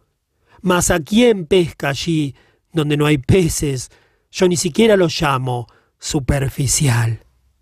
O aprenden a tocar el arpa, con piadosa alegría de un coplero que de muy buena gana se insinuaría con el arpa en el corazón de las jovencillas, pues se ha cansado de las viejecillas y de sus alabanzas o aprenden a estremecerse de horror con un semiloco docto que aguarda en oscuras habitaciones a que los espíritus se le aparezcan y el espíritu escapa de allí completamente. O escucha con atención a un ronroneante y gruñidor músico viejo y vagabundo que aprendió de los vientos sombríos el tono sombrío de sus sonidos. Ahora silba la manera del viento y predica tribulación con tonos atribulados, y algunos de ellos se han convertido incluso en vigilantes nocturnos. Estos entienden ahora de soplar en cuernos y de rondar por la noche y de desvelar cosas viejas que hace ya mucho tiempo que se adormecieron. Cinco frases sobre cosas viejas oí yo ayer por la noche junto al muro del jardín. Venían de tales viejos, atribulados, y secos vigilantes nocturnos. Para ser un padre, no se preocupa bastante de sus hijos. Los padres hombres lo hacen mejor. Es demasiado viejo. Ya no se preocupa en absoluto de sus hijos, respondió el otro vigilante nocturno. ¿Pero tiene hijos? Nadie puede demostrarlo si él mismo no lo demuestra. Hace ya mucho tiempo que yo quisiera que lo demostrase alguna vez de verdad. ¿Demostrar? como si él hubiera demostrado alguna vez algo. El demostrarle resulta difícil, da mucha importancia a que se le crea. Sí, sí, la fe le hace bienaventurado, la fe en él. Tal es el modo de ser de los viejos, así nos va también a nosotros. De este modo, hablaron entre sí los dos viejos vigilantes nocturnos y los dos temerosos de la luz, y después se pusieron atribulados, a soplar en sus cuernos. Esto ocurrió ayer por la noche junto al muro del jardín. Pero a mí el corazón se me retorcía de risa y quería explotar y no sabía hacia dónde y se hundió en el diafragma. En verdad, esta llegará a ser mi muerte, asfixiarme de risa al ver asnos ebrios y al oír a vigilantes nocturnos dudar de Dios. No hace ya mucho tiempo que pasó el tiempo de tales dudas? ¿A quién le es lícito seguir desvelando tales cosas viejas y adormecidas que temen la luz? Los viejos dioses hace mucho tiempo ya en efecto que se acabaron y en verdad tuvieron un buen y alegre final de dioses. No encontraron la muerte en un crepúsculo, Esa es la mentira que se dice. Antes bien, encontraron su propia muerte riéndose. Esto ocurrió cuando la palabra más atea de todas fue pronunciada por un Dios mismo. La palabra, existe un único Dios, no tendrás otros dioses junto a mí. Un viejo Dios huraño, un Dios celoso, se sobrepasó de ese modo. Y todos los dioses rieron entonces, se bambolearon en sus asientos y gritaron, ¿No consiste la divinidad precisamente en que existan dioses, pero no Dios? El que tenga oídos, oiga. Así dijo Zaratustra en la ciudad que la amaba y que se denomina la vaca multicolor. Desde allí, en efecto, le faltaban tan solo dos días de camino para retornar a su caverna y a sus animales, y su alma se regocijaba continuamente por la proximidad de su retorno a casa. Nota de pie de página. Si alguna vivencia personal de Nietzsche se transparenta aquí, sin duda, estas palabras aluden al menos a dos episodios de su vida, la conversión al catolicismo de su amigo Romund, que en otro tiempo convivió con él en Basilea, y el arrodillarse de Wagner ante la cruz con su Parsifal. El vocablo alemán Kreuzspine, araña con una cruz, subraya todavía con más fuerza esta irónica designación de los sacerdotes.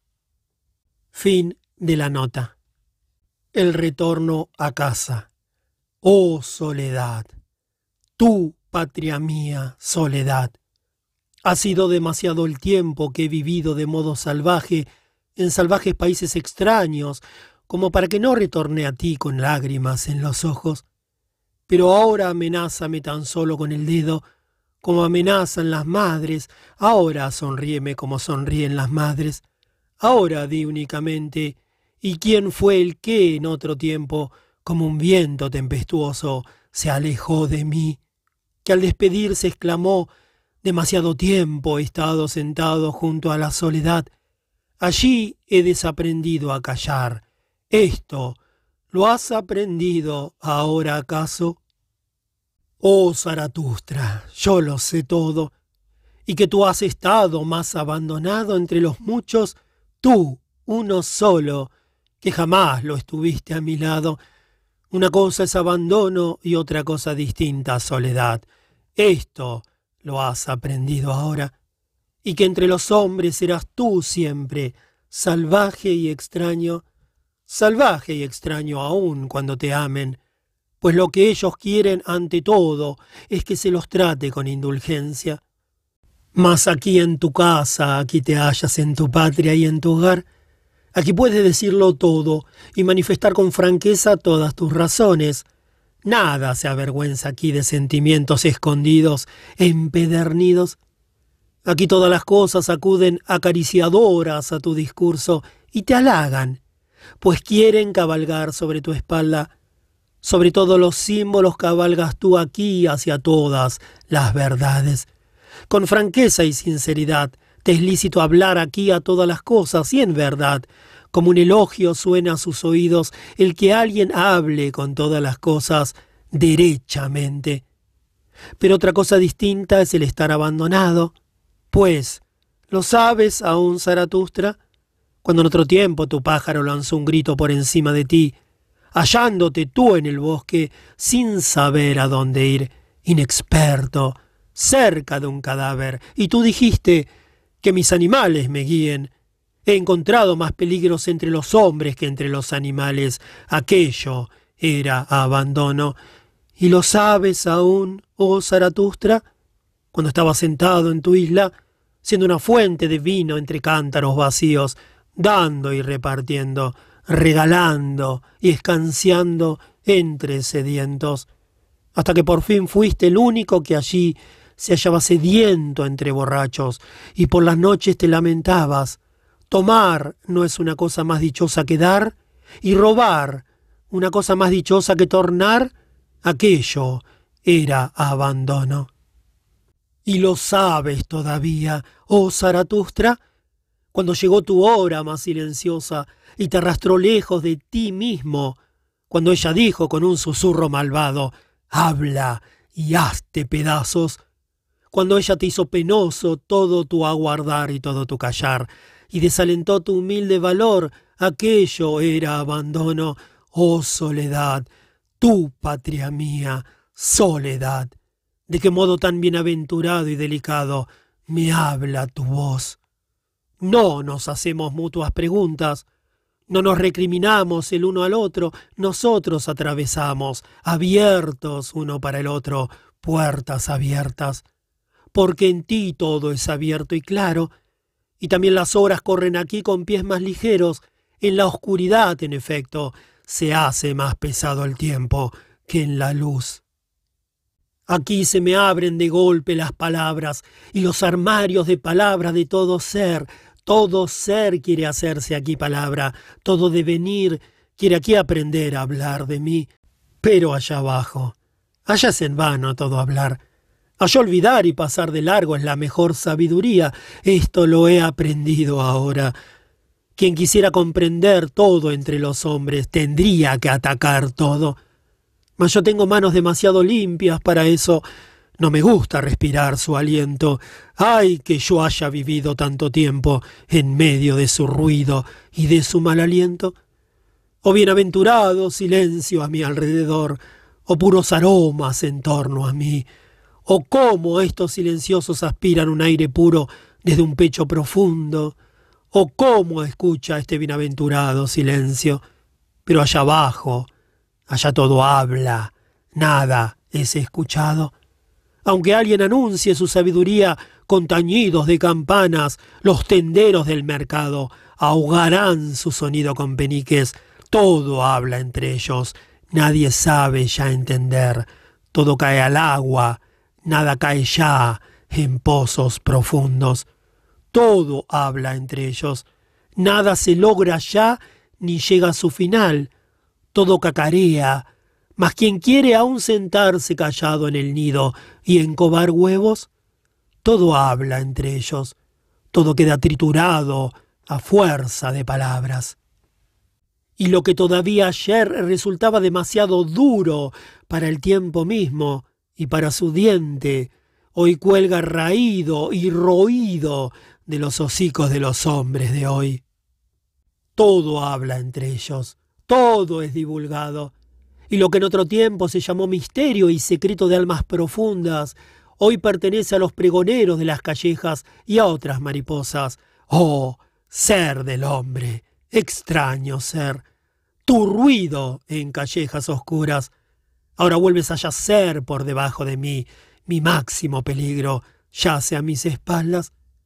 En ser indulgente y compasivo estuvo siempre mi máximo peligro, y todo ser humano quiere que se sea indulgente con él y se le sufra, reteniendo las verdades, garabateando cosas con mano de necio, con un corazón chiflado y echando numerosas mentirillas de compasión. Así he vivido yo siempre entre los hombres, disfrazado, me sentaba entre ellos, dispuesto a conocerme mal a mí para soportarlos a ellos, y diciéndome gustoso, tú, necio, Tú no conoces a los hombres. Se desaprende a conocer a los hombres cuando se vive entre ellos. Demasiado primer plano hay en todos los hombres que tienen que hacer allí los ojos que ven lejos, que buscan lejanías. Y cuando ellos me conocían mal, yo, necio, los trataba por esto con más indulgencia que a mí mismo, habituado a la dureza conmigo y a menudo vengando en mí mismo aquella indulgencia, acribillado por moscas venenosas y excavado cual la piedra por la maldad de muchas gotas, así me hallaba yo sentado entre ellos, y me decía además a mí mismo, inocente de su pequeñez, es todo lo pequeño, especialmente aquellos que se llaman los buenos, encontré que ellos eran las moscas más venenosas de todas, clavan el aguijón con toda inocencia, mienten con toda inocencia, ¿cómo serían capaces de ser justos conmigo? A quien vive entre los buenos la compasión le enseña a mentir. La compasión vicia el aire a todas las almas libres. La estupidez de los buenos es, en efecto, insondable. a ocultarme a mí mismo y a ocultar mi riqueza. Esto aprendí allá abajo. Pues a todos los encontré todavía pobre de espíritu. Esta fue la mentira de mi compasión, el saber acerca de todos, y el ver y el oler en todos, qué cantidad de espíritu les bastaba y qué cantidad de espíritu les resultaba demasiada.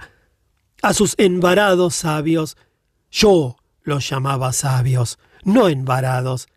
Así aprendí a tragar palabras. A sus sepultureros, yo los llamaba investigadores y escrutadores. Así aprendí a sustituir unas palabras por otras. Los sepultureros contraen enfermedades a fuerza de cavar. Bajo viejos escombros descansan vapores malsanos. No se debe remover el lodo. Se debe vivir sobre las montañas. Con bienaventuradas narices vuelvo a respirar libertad de montaña. Redimida se halla por fin mi nariz del olor de todo ser humano. Coquilleada por agudos vientos, como por vinos espumeantes, mi alma estornuda, estornuda y grita jubilosa, es sanado. Así habló Zaratustra.